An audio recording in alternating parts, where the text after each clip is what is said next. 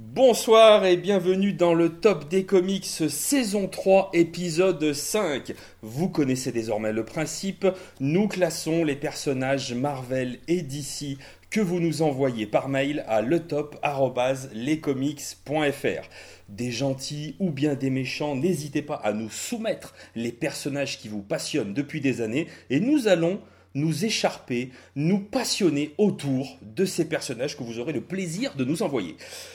Comme d'habitude, avec moi, j'ai le plaisir de retrouver ce que l'on nomme dans l'intimité de lescomics.fr Timon et Pumba. Bonsoir Comics Grincheux, bonsoir Dramoun. Bonsoir. Salut Et vous le savez, pour un bon épisode du Top des Comics, nous devons avoir un ou une invitée. Ce soir, nous avons le plaisir de recevoir l'une des voix des GG Comics, ce podcast magique que nous vous invitons à découvrir si ce n'est déjà fait. Alors je dois admettre que j'ai été mais immédiatement séduit par le style et les interventions de notre invitée. Elle parvient euh, à décrire le petit cul rebondi de Nightwing avec beaucoup de tendresse et beaucoup de poésie, tu vois. Beaucoup d'amour. Ce qui, Mm. beaucoup d'amour, c'est très important. Alors, je dois quand même admettre et avouer que ça fait naître en moi beaucoup de complexes, hein, dans la mesure où quand moi j'achète un jean, c'est généralement au salon du caravaning. Au-delà de cette voix fabuleuse des GG Comics, elle est également la co-créatrice d'une chaîne YouTube qui décrypte et explique le vocabulaire geek au plus grand nombre. Chaque vidéo est un moment de partage et de célébration autour de ce qui nous réunit. Cette chaîne s'appelle les Nerds à Vif, mais nous aurons l'occasion d'en reparler en fin d'émission. C'est un immense honneur d'avoir à nos côtés Fanny. Bonsoir Fanny. Salut, salut Comment vas-tu? Bah très bien, je suis en très bonne compagnie, tout va bien. Mais c'est très gentil. Alors tu diras peut-être pas ça dans une heure quand tu vas voir les, les- les- les deux cons qui m'accompagnent. Mais euh, Oui, bah c'est c'est un risque, hein, c'est un risque que je prends. hein. Euh, voilà, je, je décidé de me lancer, on verra bien ce que ça donne. Euh, déjà qu'avec toi j'étais pas bien, voilà, mais bon. alors euh, on, on peut se le dire, ça fait Ah bah, déjà une petite. C'est le con en chef qui présente. hein. on peut se le dire, ça fait déjà une petite demi-heure qu'on qu'on plaisante ensemble euh, avant de commencer l'enregistrement. Et je vous dis tout de suite.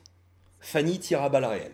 Alors là, c'est, euh, elle est bien, elle est comme à la maison sous son plaid. Enfin, bah tu oui. vois, ça tire à balles réelles, petit, ça fuse dans tous les sens. Je pense qu'on va passer une, euh, euh, une émission, un épisode 5, mais euh, voilà, de très très très très grande qualité, j'en suis certain. Comme d'habitude, nous nous sommes fournis, donnés chacun des petits mots à placer pendant le top. Saurez-vous les reconnaître? Si vous les reconnaissez, n'hésitez pas à nous les dire en commentaire sur notre site lescomics.fr. Euh, je peux vous dire qu'il y a quelques mots voilà, qui sont déjà euh, relativement gratinés. Et gratiné n'est pas le mot que je devais placer. Est-ce que nous pouvons, alors avant de commencer cette émission, comme d'habitude, Simon, euh, mon très cher comics grincheux, est-ce que peux- tu peux nous faire un petit rappel du classement pour l'instant de ce top des comics? Un petit, un petit récap, Un un petit petit, récap. récap. des 5 premiers, des 5 derniers. Vas-y, je t'en prie. Allez, les meilleurs et les plus nuls.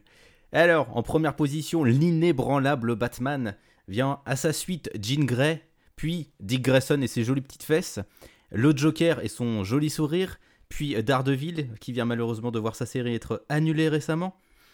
Ça, c'est pour les 5 premiers. Oui, mais on s'en fout, c'est ça. Donc voilà. Et enfin, pour les 5 derniers, en 36e position, on retrouve l'incontournable, le géant vert, le héros de, de G, Hulk. Puis vient sa suite euh, Question, qui se pose des questions sur sa place. Puis euh, Daken, euh, dont on a tous oublié l'existence, et heureusement. Puis Amadeus Cho, encore un Hulk tout pourri. Et euh, enfin, la queue de peloton, cette magnifique cerise. Notre petite lanterne rouge, l'indétrônable, l'indécrottable cerise, le running gag de toute une année. Alors euh, c'est ça en fait la vraie question. Est-ce qu'on réussira à faire tomber Batman et est-ce qu'on réussira à faire tomber cerise? Euh, Il y a un beau challenge hein, dans, dans les deux sens. Je déclare très solennellement ce cinquième épisode ouvert et je me tourne immédiatement vers toi ma chère Fanny. Est-ce que tu peux me donner un numéro entre 1 et 20 pour choisir un personnage que nous allons soumettre à notre jugement impartial. Je vais dire le numéro 3. Le numéro 3. Putain, tu commences fort, hein. très très bon choix. Ah. Et donc c'est Van 62 980 qui nous envoie une liste avec les héroïnes qui m'ont marqué forever. Et il nous propose l'incontournable, il nous propose, oui, Wonder Woman. Parce Ah. que la déesse parce que complexe, parce que pour une fois, c'est la nana qui sauve le gars, et non. Elle a été créée par William Moulton Marston et Harry G. Peter. Alors évidemment, comme d'habitude, vous me ferez grâce de mon accent absolument merveilleux. Et sa première apparition était dans le All-Star Comics 8 en décembre 1941. Elle a connu la guerre, la dame. Il hein. y a pas, euh, ça c'est quand même euh, dingue. Elle est vraiment pas jeune. Je me suis laissé dire, ma chère Fanny, que tu aimais beaucoup ce personnage, et donc je te propose de parler en dernière position pour nous dire tout le bien que tu penses de ce personnage. Très bien. Et je me tourne immédiatement vers le plus grand grincheux de l'univers. Vas-y mon Simon, dis-nous tout le bien que tu penses de cette Wonder Woman. Ouais, parce que moins, là au moins je vais pas grincher comme ça. Comme ça, on va, je vais commencer l'épisode de bonne humeur. Tu commences tout doux du euh, coup. Ouais, tout doux, tout doux. Wonder Woman, c'est c'est un de mes personnages préférés de toute façon. Euh, ça, c'est clair et net. Euh, c'est un personnage qui est hyper large, qui est hyper complexe. Euh, j'aime beaucoup l'histoire de sa création. J'aime beaucoup son créateur pour plein d'aspects de sa personnalité qui sont hyper intéressants. Il y a énormément de récits sur où, elle est, une, où elle est le personnage principal dans sa série qui sont, qui sont super intéressants. C'est un personnage qui a connu vraiment une, une superbe évolution je, trouve que c'est une, des, meilleures icônes féministes, et surtout quand elle est euh, bien écrite par les, euh, par les équipes. Et euh, voilà, enfin, moi, dans les récits que je retiens, il y a le plus récemment, en tous les cas, bah, il y a le, grand, Wonder Woman Terre 1 de Grant Morrison. Je trouve que Grant Morrison a réussi à, à resynthétiser, à recapturer l'esprit de ce qu'est Wonder Woman en en faisant une icône une icône féministe, une icône qui se bat pour, euh, Attends, je me permets de pour la cause des femmes et pour la paix. De, de me dire que Grant Morrison est capable de synthétiser Mais il synthétise à chaque fois, c'est juste que t'es pas assez intelligent. Non, je n'ose le croire. Non. on, en reparlera tous les deux. Je pense. T'inquiète pas. Et euh, après, il y, y, a évidemment Greg Rucka, je trouve, qui a fait un travail assez fabuleux aussi sur le personnage. Euh, c'est pareil, il a réussi à lui écrire des aventures qui sont euh, qui, qui, baignent à la fois dans son dans ce caractère très mythologique, mais qui aussi reprennent toutes les relations euh, importantes du personnage, que ce soit avec Steve, avec Eta Candy. Enfin, il y, a plein de trucs hyper intéressants ce qu'a fait Greg Rucka. c'est vraiment un personnage qui a été capturé par plein d'équipes différentes. Euh, voilà, les New 52, c'est pas la période dont je suis le plus fan parce que je trouve qu'ils ont trop insisté sur le côté euh, guerrier du personnage. Moi, ce que j'aime dans le perso, c'est ce côté euh, un peu avatar, incarnation de la paix, de l'amour, ce, cette espèce de pacifisme qui se dégage d'elle. Donc, c'est vrai que j'étais pas trop trop fan du, du Run des New 52 pour ça. Parce qu'après, il a d'autres, il a d'autres qualités évidemment. Ah, je parle du Run New 52 à Brian Azzarello, Cliff Young. Hein, je parle pas des, de la merde qu'a pondu Meredith Finch après, parce que ça c'était atroce. ça. Donc voilà, ça, on va pas en parler parce que c'était euh, absolument immonde. Mais euh, voilà, c'est un personnage que j'ai découvert sur le tard, mais qui, qui m'a captivé tout de suite en fait. Dramoun. Mon cher. Bah, Wonder Woman, euh, je suis plutôt fan. Je trouve qu'en fait, c'est sincèrement l'un des meilleurs personnages féminins de l'univers de DC. Et de toute façon, on le voit par rapport à la place qu'elle a pu prendre dans la mythologie de DC. C'est euh, aujourd'hui, euh, faut pas oublier qu'elle fait partie de la, Trinité hein, avec euh, Batman et Superman. C'est un personnage qui est devenu complètement emblématique par, le message qu'elle véhicule et par, son bah, par, les, comment dire, par son origin story, etc. Mais en plus, je trouve qu'elle a bénéficié ces dernières années de très bons, auteurs. Alors oui, il y a eu quelques couacs, mais dans, toutes les séries, enfin sur tous les personnages, il y a toujours eu des couacs. Hein. Mais euh, quand on voit euh, Brian Azarello, quand on voit du Greg Rucka, quand on voit même, du coup, par exemple, c'est un peu plus vieux, mais le Georges Pérez qui est ressorti chez Urban, euh, du coup, ces dernières années, c'est des, des, grands récits, des beaux récits, des récits qui sont, qui sont assez profonds. En tout cas, moi, personnellement, je les ai, je les ai pas mal appréciés. Et au-delà de, de, l'aspect comics, je trouve que c'est c'est aussi un personnage qui, en, enfin, qui par exemple, euh, enfin qui prend de l'importance dans, dans, l'univers des comics, mais qui prend aussi de l'importance dans l'univers des films, et euh, qu'on a revu avec, euh, avec un film solo qui était, même si on le répète à chaque fois et que on a l'impression que ça fait que argument de vente, ça reste quand même l'un des plus gros films solo sur, sur une super-héroïne, et qui continue à prendre de la place. Alors après, les goûts et les couleurs pour tout ce qui est film, etc., c'est personnel, mais je trouve que déjà c'est une, une héroïne qui a qui avait du potentiel, qui a été très bien exploité au fur des années, qui a pris beaucoup de place et qui est devenu aujourd'hui, euh, c'est impensable de ne pas avoir euh, à chaque reboot, relaunch, etc., de ne pas avoir euh, un grand nom sur, sur, sur ce personnage. C'est quasiment impensable, de la même manière qu'aujourd'hui, c'est impensable de ne pas avoir un grand nom sur, sur Batman, par exemple. Quoi. Et en termes de. En termes de. Comment dire bah de, de ce qu'elle véhicule, je trouve que ça évolue à chaque fois, ça s'accorde avec le temps. Et c'est ça qui est appréciable avec le personnage, et c'est ça que j'aime beaucoup. C'est que tous les messages qui ont été utilisés, enfin, qui ont été véhiculés, ça, toujours, euh, ça, a toujours été mis à jour et ça a toujours été à l'ordre du jour, que ce soit par, par tout ce qui se passe. Et moi, c'est ça qui me fait encore plus prendre, euh, prendre plaisir à lire tous les récits euh, de, de Wonder Woman. Quoi. Alors moi pour ma part je suis absolument pas un, spécialiste du, personnage parce que j'ai pas multiplié les, euh, lectures euh, autour de Wonder Woman. Il y a euh, un, un, comics qui m'a tout particulièrement marqué, c'est Dieu est mortel par Georges Pérez. C'est, je m'étais tourné vers celui-là parce que bah, il nous était conseillé dans le top des comics. D'ailleurs première saison si je dis pas de bêtises par Yanda. J'adore Georges Pérez donc ça me semblait tout naturel de me tourner vers, euh, vers cet auteur pour, euh, pour m'intéresser euh, voilà, à ce personnage. Et j'ai pas été déçu, à la fois parce que c'est une femme forte, voilà, au sens le plus noble du terme, si j'ai envie de dire. Une héroïne, oui, mais pas que. Une, une princesse. J'avais pas envie de voir en lisant du Wonder Woman, comme ça peut m'arriver, hein, voilà, de voir des jolies nanas ce genre de choses. J'avais vraiment envie de découvrir cette princesse Amazon qui découvre un monde bah, qui n'est pas le sien. Elle a des idéaux euh, bah, très nobles, la paix, la justice, l'amour. Euh, enfin voilà, c'est un peu à la fois ce choc des cultures. Voilà, c'est un personnage que je trouve absolument incroyable. Je pense sincèrement que je me tournerai un moment ou un autre vers le, run de Greg Rucka.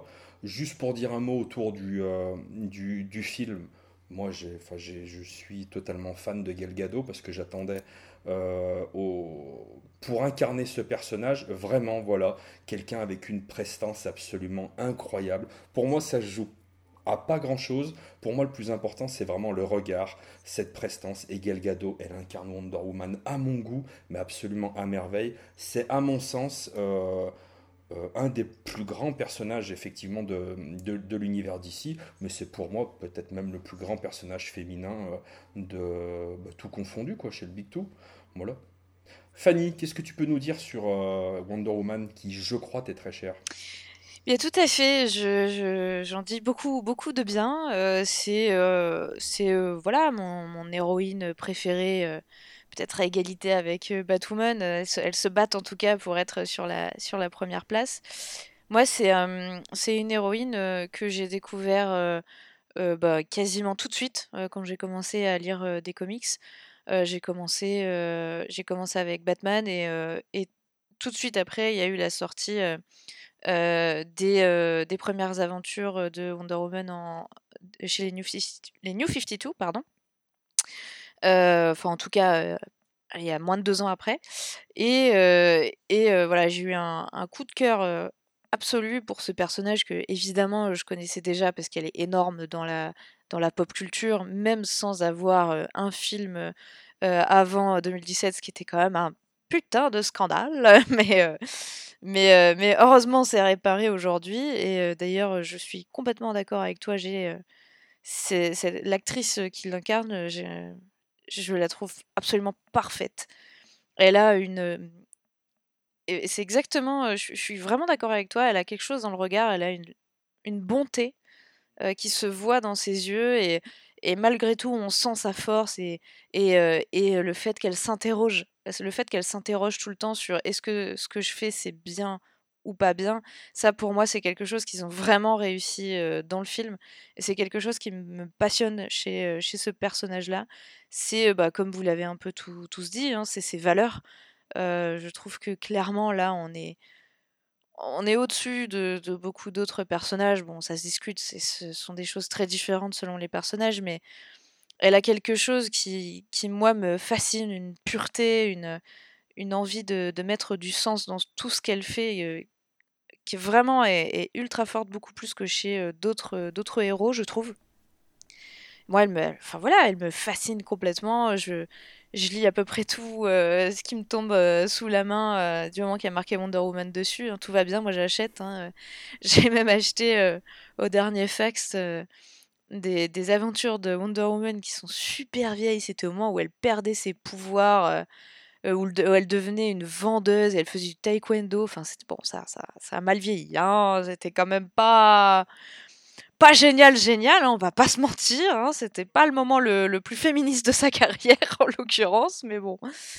C'est euh, forcément une valeur aux yeux d'un fan, quoi, c'est obligé. Hein. Ouais, exactement. Et c'était drôle d'ailleurs à lire parce qu'on se, rend compte à quel point elle a, elle a évolué et à quel point finalement elle garde toujours ce petit quelque chose, ce, ces racines, je pense, d'Amazon, même dans des histoires où on n'en parle pas tant que ça, je trouve se, se sentent toujours et, c'est dur pour moi de dire quels comics m'ont le plus marqué, quels runs m'ont le plus marqué, parce qu'il y en a eu tellement.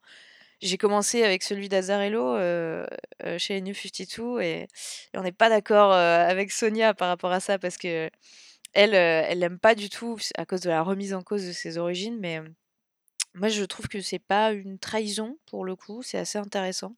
Le fait qu'elle soit non pas une icône faite dans la glaise, mais bah, finalement quelque chose de beaucoup plus prosaïque, mais qu'elle choisit malgré tout de poursuivre ses idéaux et d'aller plus loin que la moyenne des humains, on va dire, et même des, des, dieux, hein, parce que pour le coup, les dieux, c'est quand même pas, pas du haut niveau hein, dans ce run-là. Moi, je trouve ça admirable, c'est vraiment un personnage que j'admire, quoi, tout simplement. C'est ce que tu conseillerais éventuellement à un nouveau lecteur pour découvrir le personnage? Ça, ça dépend, ça dépend de, de, de ce qui intéresse euh, ce fameux nouveau lecteur. Moi, j'aime bien le conseiller pour ceux qui connaissent pas trop trop la mythologie, parce que justement, il y, a un- petit twist qui est, intéressant sur les personnages. C'est pas, c'est pas ceux qu'on voit chez Pérez, par exemple, où là, j'ai quand même l'impression qu'il faut connaître un tout petit peu la mythologie pour apprécier vraiment comment c'est écrit. Mais en effet, c'est un, un bon, un bon commencement. Après, je je conseille aussi pas mal Ruka, son premier run pour le coup, pas celui qui, qui, vient de terminer là. Qui je pense est assez facile d'accès même si c'est pas du tout il commence pas de zéro comme ça peut l'être New 52 c'est, c'est vachement compréhensible du début du coup j'ai voilà j'ai tendance à, dire aux, nouveaux lecteurs ben voilà t'as ces deux là ils sont hyper différents feuillette-les regarde ce, qui, ce que ça te dit niveau dessin et puis tu peux pas te tromper de toute façon entre ces deux-là. Ouais, c'est du bon. Yes. Et vous, messieurs, qu'est-ce que vous nous conseillez? Qu'est-ce que vous allez nous conseiller euh, pour découvrir Wonder Woman? Bah moi je l'ai dit, le, Wonder Woman TR1 de Grant Morrison, parce qu'il repart des, origines telles que William Moulton Marston les a avait euh, pensées. Il, il, reprend vraiment le personnage tel qu'il a été pensé à l'origine avec euh, toute l'iconographie un peu bondage qu'il y a qui est mise en place, le concept de soumission volontaire. Et puis il y a les dessins d'Yannick Paquette qui sont juste à se foutre le cul par terre et qui éclatent la rétine. Enfin, il y a des compositions de pages qui sont complètement starbées, qui reprennent pas mal de, symboles euh, très féminins, avec le lasso de la vérité qui, coupe, euh, qui court à peu près dans toutes les pages. C'est euh, absolument somptueux. Je trouve que c'est un, un, bon point d'accès pour, pour le personnage, même si c'est assez différent de, pour le coup, vu que c'est une dimension alternative. Et toi, Dormoon Ah, ça klaxonne. bah moi j'ai commencé, euh, bah, j'ai commencé avec le run de Brian Azzarello, donc euh, ouais. c'est, c'est ça qui m'a ouvert les portes. Et après, euh, au final, c'est la période où après ils ont, ils ont réédité les, les Greg Rucka présentent Wonder Woman. Parce que oui, c'est vrai qu'on parlait de Greg Rucka sur Wonder Woman, mais il y a eu deux runs. Enfin, il y a eu un premier run un peu plus vieux. il y a et il y a eu le début de, de l'ère Rebirth, mais, où les deux sont excellents. Et après, c'est vrai que au final, ils ont enchaîné entre les Greg Rucka présente Wonder Woman, les, les Perez sur Wonder Woman. C'est vrai qu'ils ont, c'était assez bien, euh, assez bien publié par, par Urban. Donc euh, moi j'ai un peu, en fait j'ai un peu enchaîné par rapport au rythme de sortie de Urban tout simplement quoi. Bon, moi je conseillerais du Immortel. Je pense que c'est un peu difficile, forcément, mais Georges Pérez, euh, au moins le premier volume, c'est en deux volumes. Le deuxième volume, honnêtement, il est évitable, mais le premier volume, c'est un incontournable. Georges Pérez, mais alors le mec, il te dessine l'Olympe. Euh, mais euh, ouais, s'il y a un grain de raisin en arrière-plan, il tient à te le dessiner comme il faut. Ah ouais. C'est euh, ah oui non mais il te fait ça. C'est te fait fou, d'une manière merveilleuse. Et c'est euh, assez dingue quand tu te dis que c'est au début des années 80. Euh, Enfin, je trouve que c'est vraiment euh, un, un scénario, un positionnement, on va dire, de la femme euh, en, en règle générale, qui est qui est assez avant-gardiste. Enfin voilà, Ouais, ça a de la gueule, complètement d'accord. Et, et c'est ouais, c'est vraiment à lire et à découvrir. Je pense pas que ce soit facile d'accès, mais c'est vraiment un joli truc. Fanny, cette charmante Wonder Woman, tu nous la classes combien? Ah, c'est pas facile, c'est pas facile. euh, J'hésite à détrôner Batman pour vous dire. Mais n'hésite pas. Pourquoi hésiter? Ben, il y a, y y un toi. petit, un petit truc qui, euh, qui, me, qui me fait un petit peu poser, c'est euh, les plans de Batman, là, ces fameux plans pour, euh, pour défaire tous ses ennemis, euh, qui sont quand même sacrément efficaces. Donc du coup, niveau un petit peu force de frappe et intellect, euh, bon, allez, on, euh, c'est difficile de les départager parce que Wonder Woman est quand même vachement plus forte, mais en même temps, euh, niveau planification et intellect, Batman il se pose là. Donc euh, je vais quand même la mettre euh, en second, juste derrière, euh, juste derrière Batman, exactement. Désolée Sonia. Et toi, Euh, En toute honnêteté, j'ai- j'étais en train de regarder entre, euh, en dessous du Joker, tu vois, la cinquième place. Puis je vois Jean Grey au-dessus, et je peux pas m'empêcher de me dire que je préfère Wonder Woman à Jean Grey. Alors là, je sais que Sonia va vouloir me péter un genou. Bon, c'est un risque, j'ai envie de te dire. Mais je vais la mettre numéro 2. Euh, Simon, du coup Euh, moi, je la mets cinquième. Parce que j'aime trop les petites fesses de Dick. Donc tu, mets, tu le mets euh, cinquième, c'est derrière le Joker et devant Daredevil. Euh, Et, ouais, c'est euh, exactement moi, je- ça. bah, T'as tout compris. Et du coup, moi, je la mets sixième, moi, je la mets juste derrière, euh, juste derrière Daredevil et euh, devant Batwoman. Toi, t'es un connard, de toute façon.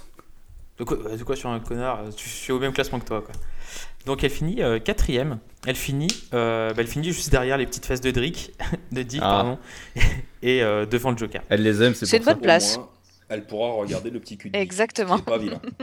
Qui est, euh, déjà, déjà, ça te prie pour Wonder Woman.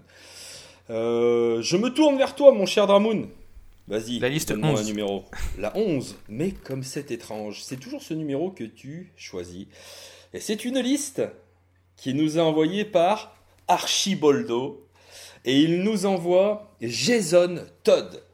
Créé par Jerry Conway et Don Newton, première apparition dans le Detective Comics 524 qui date de mars 1983. Euh, qui a envie de nous présenter un petit peu ce Jason Todd? Quelqu'un veut Allez, je me lance. euh, je me lance parce que parce que Jason Todd, moi, je suis suis. Alors, euh, moi, je on juge. Moi, je, je- je juge personnellement Jason Todd sous la forme de Robin comme sous la forme de, de Red Hood. hein. On, on a dit Jason Todd. Et, et moi, en fait, je suis assez. alors, c'est assez spécial. J'aime bien le personnage, mais il a quand même pas mal de lacunes, je trouve. Mais euh, c'est un- parcours assez particulier. C'est-à-dire qu'au final, on l'a vu euh, en tant que Robin. Il n'a pas été exploité très longtemps. Il a subi euh, les votes des lecteurs. Et au final, il n'a jamais réellement pu s'installer, on va dire, sur le long terme en tant que Robin comme, comme les autres. Mais il a quand même une place marquante par, bah, en fait, par tout ce qui s'est passé à l'époque autour des comics et qui a provoqué sa, mort dans les comics. Donc c'est vrai qu'il a, pris une envergure et un côté euh, mythique, alors qu'il n'était pas non plus... euh, il n'a jamais eu un rôle aussi, prépondérant, par exemple, que, Dick Grayson à l'époque, je trouve. Et euh, au final, maintenant, du coup, on nous l'a, ramené euh, sous l'identité de Redwood. Et je trouve que ça a été assez bien amené parce que euh, aujourd'hui, on a un Jason Todd, donc un Red Hood, qui est euh, bah, en fait euh, qui- comme s'il en voulait en fait à Batman, euh, euh, qui n'est pas complètement tout, blanc, tout gentil. On sent qu'il a de l'amertume envers son mentor, qui lui en veut, alors qu'ils avaient une relation qui était, qui supra puissante, supra fusionnelle entre les deux. Et c'est ça qui, qui est, je trouve, qui a été très bien exploité, c'est-à-dire que il n'y avait pas forcément beaucoup de matière au départ quand il était Robin, et au final, à partir du peu de matière, ils ont réussi à en tirer un personnage qui est très intéressant. Alors après, malheureusement, je trouve que des fois, dans les derniers récits, ça tourne un peu en rond, des fois, ce côté euh, amer envers Batman, etc., et amer envers la, la Bat Family, ça retombe un peu sur toujours la même sauce. C'est là où, là où je trouve que c'est quelques regrets. Mais je trouve que c'est très intéressant l'évolution qu'on a pu avoir avec le peu au final de matière au départ. Et c'est pour ça que c'est un personnage que, qui est, qui est comment dire, bah, qui est marquant en fait, qui a été marquant dans l'histoire par, le, par le passé et qui aujourd'hui est aussi, est aussi marquant. Quoi. Et en passant, il, Urban a republié l'énigme de Redwood en, en, un seul volume. Et jetez-vous dessus parce que c'est vraiment, enfin pour moi c'est vraiment excellent. Quoi. Dramoun. Non, Dramoun, il a déjà parlé. Euh, moi, je trouve que Jason Todd, c'est un personnage très intéressant. Parce qu'en fait, si et c'est là où vous voyez que le présentateur est très fatigué. Je n'étais absolument pas en train de, de, passer la, la, parole à Dramoun. J'étais en train de, de, rebondir sur ce que tu allais dit et tu m'as coupé la parole. Et c'est très injuste de ta part. C'est très injuste. Et donc, je me tourne vers toi, ma chère Fanny. Euh, qu'est-ce que tu peux nous dire sur, euh, sur Jason Todd? Moi, je vous le dis tout de suite, hein, spoiler, je l'aime pas. Hein. Ah, bah moi non plus. Oh, bah allons-y. On va y aller en duo. Voilà, très bien. On va faire un petit duo comme ça, ça va être sympa. Alors moi, je le trouve chiant, chiant, mais grave, chiant. Mais grave. Sérieux, il a aucun intérêt. Déjà, excusez-moi, mais vous la remplacez Dick Dresson. Laissez-moi rire. Il a les fesses plates. Voilà, non mais c'est de la merde, hein. disons les choses comme elles sont. non mais au-delà de ça, je trouve que en effet, quand il était Robin, euh, bon, certes, il n'a pas eu le temps de s'installer, mais ça n'excuse rien. Il n'avait pas, euh, pas, pas vraiment de personnalité affirmée, à mon sens, à part d'être un petit peu rebelle. Ok, super, vachement fascinant, mec. Il vole des roues de voiture. Ouais, non mais s'il te plaît, euh, voilà, des roues Qui de voiture. jamais volé des roues, quoi. Ça va. Bon, ok, ça doit valoir une couille et demie, hein, euh, évidemment, euh, les, les, gros pneus de Batmobile, mais enfin, il y a plus simple à faire, mec. Il est quand même pas très fut, hein, je suis désolé, mais je comprends pas comment Batman, qui est quand même méga intelligent, va aller prendre un mec qui lui pique ses pneus. Mais c'est quand même... Il va partir comment avec les quatre pneus? Sur Mais le oui, non mais il avait, il, il même dans pas un de diable. buisson, il va aller chercher de main. Il avait pas de diable avec lui, il y avait pas de voiture, il y avait rien. Enfin, je sais pas, ce manque d'anticipation, c'est quand même triste à mourir. Ah mais moi je suis d'accord, il est con comme une poutre. Et voilà. Et alors du coup, on, euh, il, se- voilà, il, se, il clame ça, hein, très bien. Et euh, nous, on pensait te débarrasser. Et bah que nenni, le mec, il repointe le bout de son nez et tout ce qu'il fait, c'est râler. Mais sans déconner, mec, t'étais mort, t'es revivant, c'est quand même coolos, non? Et lui, Ouais, euh, eh lui, ben non, eh ben il se plaint. et tout ce qu'il dit, c'est ah non mais Batman, il va pas voulu tuer. Bah non, bah il tue pas. Euh, c'est- Tu l'as fréquenté deux secondes quand même. T'étais au courant de ses convictions. Enfin, je sais pas. Scénaristiquement, il a fait un truc ut- utile, c'est mourir. Ouais, Et c'est ben ça. il a trouvé le moyen de le foirer, dis donc ça, dis aussi. Mais ouais, non mais. C'est quand même triste, hein. Il a, il a accompli quoi dans sa vie, le, le mec? Avec quatre roues de bagnole. Ah voilà. Voilà. Ça Ah. s'est joué à ça. Ah. Alors juste une question pour savoir. Une, Euh, une, se- une seule. Euh, si si j'ai bien euh, suivi ma fiche euh, Wikipédia, il est aussi le fils d'un acrobate tué par double face? Hmm. ou, euh, ou, ou- Attends, ou alors non. j'ai mal lu Non, ça a été modifié ça parce qu'il y a eu en fait euh, pas les origines si ça story ont été euh, ou je veux savoir à la base est-ce que les, les scénaristes ils ont été aussi loin que ça que d'en faire aussi un acrobate? Mais je pense pas, non. C'était un mec, des, un gamin des rues, quoi. Enfin, oh là là, je sais plus moi du coup, mais. Il me Ah, semble moi, tu me pas. fais chier avec tes questions à la ah, con. mais, toi. ah, mais oui mais mais- doute moi. Le doute Mais maintenant, tu nous demandes d'être précis. Non mais le gars. Non mais il est fou lui. Ah ouais. c'est juste pour, t'as- c'est juste pour T'as cru qu'on que lisait des comics pour te répondre ou quoi là si la ficelle Non, scénaristique de la création de Jason Todd ça s'est arrêté à Dick Grayson comme acrobate les gars eh, ça l'a bien fait pendant 15 ans on va refaire un acrobate dis donc euh, Non mais en fait, en fait, en fait, t'as rien compris à, à la- à ta fiche Wikipédia. c'est j'ai- possible Oui, oui, Willis Todd, qui est donc le papa de Jason Todd, ouais était un, un mec qui bossait pour Double Face, mais c'était pas du tout un acrobate, hein, Ah. c'était juste un, un trou Mais du qui cul te qui, qui qu'il semblait faisait bien. un faire des de jonglage dans le civil Qui te dit qu'il faisait pas du trapèze le dimanche en famille? Voilà, Ah, ça, ne sais. Ça ne nous regarde pas. hein, euh, Chacun Écoute, fait eh ce qu'il ben veut oui. de T'as qu'à suggérer à DC Comics Cher une auditeur, eh bien oui, j'ai dit de la merde. J'ai dit, eh ben voilà, on y est. Eh ben, qu'est-ce Ce qui qu'il y arrive a? souvent. Qu'est-ce que tu vas faire? J'ai dit de Ça la sera merde. pas la dernière de toute façon. Donc bon. Non, Ouais, c'est pas la bien première, c'est y pas la dernière fois malheureusement. Donc tout ça pour te dire que... euh, pff, ouais, non, Jason Todd, moi, Non, perso, puis même, euh, même en, à- en- quand il est avec Arsenal et tout, là, sérieusement, mais comment c'est chiant, c'est quoi cette équipe Elle tient pas debout. Non, mais en même temps, une équipe avec Arsenal de base, ça tient pas de Ah ouais, ouais. Oh Je suis bien d'accord. Je suis bien, bien Euh, Qui n'a d'accord. pas parlé sur Jason Todd? Mais est-ce que ça nous intéresse, Simon, ce que tu as à dire sur Jason Todd? Vas-y, ça. Simon, je t'en prie. Ah, tu- tu es Essaye de rattraper le saut de merde qu'on a déversé sur ce personnage. Vas-y. Non, mais c'est regarde. rattrapable ce que vous avez fait. Ce que vous avez fait est rattrapable. De toute façon. Alors après, oui, c'est clair, de toute façon, Jason Todd en Robin, c'était nul. Enfin, il était nul à chier. euh, il servait à rien, c'était juste une copie carbone de Dick Grayson. euh, un petit peu plus violent, mais c'était juste euh, un peu débile. Donc le- le- le- le- la bonne idée, ça a été de le buter. hein. Merci les fans, là, sur ce coup-là. Même si l'histoire, un deuil dans la famille, c'est un peu de la grosse daube. Parce qu'il faut quand même bien le dire, ça a sacrément bouffé au niveau de la narration et euh, à peu près à tous les étages en fait. Donc c'est, c'est- en fait la période Jason Todd Robin, il faut clairement l'oublier. Par contre, quand il revient avec l'énigme de Redwood, clairement là ça devient vraiment intéressant. Euh, je suis assez d'accord avec Dramoun. Je dirais pas que c'est excellent non plus l'énigme de Redwood, faut peut-être pas déconner quand même, mais c'est au moins très bien, c'est de la bonne qualité, euh, ça se lit vachement vachement bien. Euh, c'est vraiment hyper efficace comme récit. Je trouve qu'il est en fait il est intéressant, je trouve euh, Jason parce qu'il il est un peu l'incarnation des erreurs de Batman et des trucs que Batman n'a jamais euh, réellement osé faire. Quand Jason revient, il critique surtout Batman parce que Batman n'a pas buté le Joker après qu'il ait assassiné très brutalement Jason. Surtout ça, le, reproche qu'il lui fait. Et je trouve qu'il est assez, il est assez intéressant sur cette euh, lecture-là.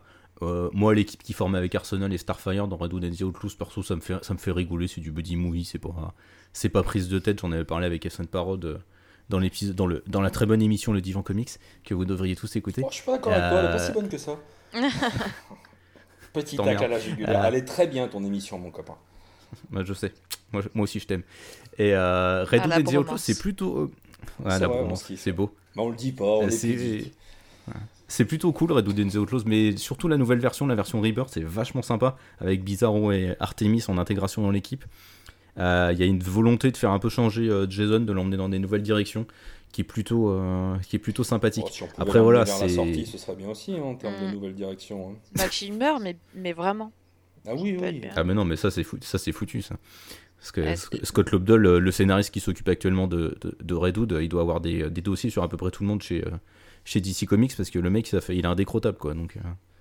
C'est peut-être le seul voilà, qui veut s'en occuper. Non, non, je, je sais pas. Oui. Bah, le, le truc après, c'est qu'il y a d'autres scénaristes, euh, typiquement James Tynion 4, euh, quand il écrit Detective Comics, il fait intervenir euh, Jason à certains moments de l'histoire. Et euh, il l'écrit plutôt pas mal, euh, finalement. Donc, euh, je sais pas, je pense que Jason, c'est tellement un personnage qui a un background euh, compliqué, un passif assez compliqué avec les fans que euh, personne veut vraiment euh, en faire quoi que ce soit, je pense. Moi, je trouve juste que c'est vra- enfin vraiment pour euh, juste un tout petit peu de sérieux, je trouve que c'est vraiment une occasion ratée. Allez, Ah oui, bon, clairement, oui. On aurait dû le faire mourir, point. Voilà, et c'était bien. Et voilà, il était Bah, mort. non, mais, ah, moi- et voilà. ouais, mais moi je trouve que le retour en Red Hood, il est vraiment intéressant. C'est ouais, juste que, enfin, aujourd'hui, ça a tendance à tourner en boucle. Bah, en fait, Le- le vrai je- problème, pour, il est là. pour répondre à ce que tu disais, justement, s'il était resté mort, là, il aurait pu vraiment, à mon sens, être l'incarnation des erreurs de Batman. Le Mm, fait ouais. qu'il revienne et qu'il soit un peu... euh, Voilà, après c'est une question de goût, mais qu'il soit dans la rancune, etc., je trouve que ça, ça enlève pas mal de l'effet, euh, personnellement, je, trouve. Euh, Ouais, je trouve ça intéressant que ce soit justement un ancien allié, un ancien protégé de, de Jason. Si on, on enlève tout le fait que, enfin, comment est-ce que Jason s'est retrouvé être un, un sidekick, un Robin, c'est un peu complètement con et capillotracté à mort. Mais rien que sur le concept, je trouve que c'est au moins plutôt intéressant. Euh, c'est vraiment le, retour de bâton euh, dans la gueule de, Batman. C'est un peu questionné pourquoi est-ce que Batman, euh, enfin même si on le sait tous, que Batman tue pas parce qu'il a sa propre règle et qu'elle est liée à son histoire et que s'il se mettait à tuer, ce serait juste n'importe quoi. Même si certains réalisateurs ne l'ont toujours pas compris. Bref, je ne repasserai pas là-dessus. Mais je, trouve que le concept de Redwood est intéressant. C'est juste qu'aujourd'hui, j'aimerais bien que le personnage évolue franchement et soit pas toujours cantonné à ce rôle. C'est c'est clair que ce rôle aujourd'hui de, de râleur compulsif qui est toujours dans la rancune est un peu chiant. Après, voilà, dans la série Redwood and the Outlaws en VO, ça a un peu tendance à évoluer. Mais, euh, Ouais, non, moi, C'est- c'est très franchement, Au risque de faire faire un AVC à Yanda, euh, Jason Todd, euh, Balek. Voilà. Balek, Et- mais c'est quoi ton classement du coup? Alors, mon classement, oh, mais quel rebondissement. Ça, ça c'est mon gars sûr. Ça, ça, c'est mon Dramoun. c'est bien ficelé. Hein. Ouais, t'as vu bah, l'expérience. attendais pas, hein. euh, pff, Mais alors, mais en toute honnêteté, mais je le mets 30, euh, 39e, juste en dessous de question. 39ème Ah oui, Ah ouais, carrément. Non, bah non, mais vraiment, je l'aime pas, je suis désolé. Hmm. il, il ne m'inspire pas, quoi. Je le... Du tout, du tout, du tout. Putain, va falloir se reclasser alors. Oh non, on avait dit honnêteté. Ah non. Ouais. Mais bah, moi, perso, je le mets euh, 28ème derrière Doctor Strange et euh, devant le pingouin. Fanny, Ah, c'est pas facile. Euh, Allez, je vais dire 34, juste derrière Black Canary, parce que Black Canary, elle mérite mieux que ça, les gars. Black Canary, dans les dessins animés, elle est trop Ouais. cool. Ah, j'ai fait ce que j'ai pu pour la défendre, hein, mais ils sont trop cons. Ouais, donc, euh. ça- Ah, ce voilà, sont des choses ouais, qui arrivent. Clairement, je plaide coupable. euh, Black Canary Jason Todd, je te fais un doublé de balèque. Pan pan. Ah, Moi, j'ai défendu Black Canary. j'ai- J'avais voulu mettre oui, l'as Spider-Man derrière toi. Black Canary et personne n'a voulu. Donc, euh, Arrêtez de vrai, vous justifier, sinon je parler de Hulk et ça va pas traîner. hein. Donc, Oh là là, qui, non, non. qui n'a Ah. pas donné son classement sur Jason Todd? Euh, c'est moi, je suis en train de, réfl- je suis en train de réfléchir. Euh, pff, putain, ça me casse les couilles. Ah, pff. Bah non, mais parce que je l'aime bien en Redwood, mais enfin, c'est pas non plus un personnage préféré. Il y Ah a tellement ouais, de personnages qui Ah oui, mais la partie, que- la partie Robin, elle est nulle. hein. Ça, ça, on est tous Ouais, d'accord. ça fait baisser la note. Ah oui, non, mais elle a chié la partie Robin, c'est de la merde. hein. Allez, Euh, ouais, allez, je la, je la 28, mets, je la mets, je, je la mets 34ème. Je le mets 34ème, pardon. Ah bah, tu Je, vois. je, je change, je change de sexe de Jason. Ça la rendrait peut-être plus vois. intéressant. et ben c'est beau parce qu'il finit 34ème. Ah Ah, c'est magnifique. Eh et ben, il finit 34ème, ça veut dire qu'il finit derrière Black Canary et devant notre bon Hulk rouge. Non, mais comme dit Fanny, on peut pas, enfin, on peut pas foutre Black, enfin, Black Canary, putain, il mérite une meilleure place Ah ouais. que ça, quoi. Putain, et Jason, euh, en, en- en toute honnêteté, je peux pas le mettre devant Black Canary, quoi. C'est impossible. mon cher Grincheux, tu auras l'occasion de te rattraper maintenant en me donnant Oh. un numéro entre 1 et 20. Euh, attends, on avait dit, on avait dit que c'était quel numéro qu'il fallait pas prendre tout à l'heure? Le 7 Et donc tu me dis le 6, hein, c'est bien ça? C'est bien ça? Non, le 7. tu Le, sais, le les 17 sept donc, péchés. alors le 17, euh, le 17, le 17, non on va prendre le 7 en fait, t'as raison, le 17 il est vraiment pourri. Euh, et donc c'est Larry Bambel qui nous envoie un X-Men, Diablo, dont l'humanité et la gentillesse contrebalancent l'aspect démoniaque. Il a été créé par, accrochez-vous parce que mon accent est toujours au top, Len Wein et Dave Cockrum. Première apparition dans Giant Size X-Men en mai 75. Il est pas si vieux, hein, Diablo. hein. Ça va. hein. Enfin bon, il a quand même plus de 40 ans, quoi. Putain, pas si vieux. Ouais, finalement, tout bien réfléchi. euh, Ouais, c'est pas donné. Est-ce que je commencerai pas à dire un petit peu euh, quelques mots sur Diablo? Eh bah allez. Allons-y. Alors, c'est- alors moi, je ne suis absolument pas un spécialiste des, des X-Men, loin de là. J'aime bien Diablo, il est sympa, il a un pouvoir qui est assez cool. Pouf pouf, il sent le soufre, il se téléporte. Euh, Il ne me gêne pas. Voilà. Qui veut prendre la parole sur Diablo? Attends, je- attends, j'enchaîne parce que je crois que je vais faire encore plus court que toi. Diablo, je l'aime bien parce qu'il a un pouvoir cool. Voilà, je prends pas les Merci. couilles du reste. Bah, c'est c'est un, peu dur de- c'est un peu dur de rebondir après tout ce que vous avez dit parce que je trouve que votre analyse est, est assez complète. Fine et euh, pointue. Alors après, je vais, je vais essayer de compléter un tout petit peu, même s'il n'y a pas beaucoup de choses. Moi, j'aime bien, euh, j'aime bien euh, Diablo euh, dans les comics parce que son pouvoir, il est cool. Euh, j'aime bien Diablo dans le dessin animé parce que son pouvoir, il est cool. Et euh, j'aime bien Diablo dans le film parce que son pouvoir, il est cool. Et j'aime bien Dans Diablo lequel, parce fait, dans euh, lequel film? Fais gaffe. Dans quel film? Je m'avancerai pas.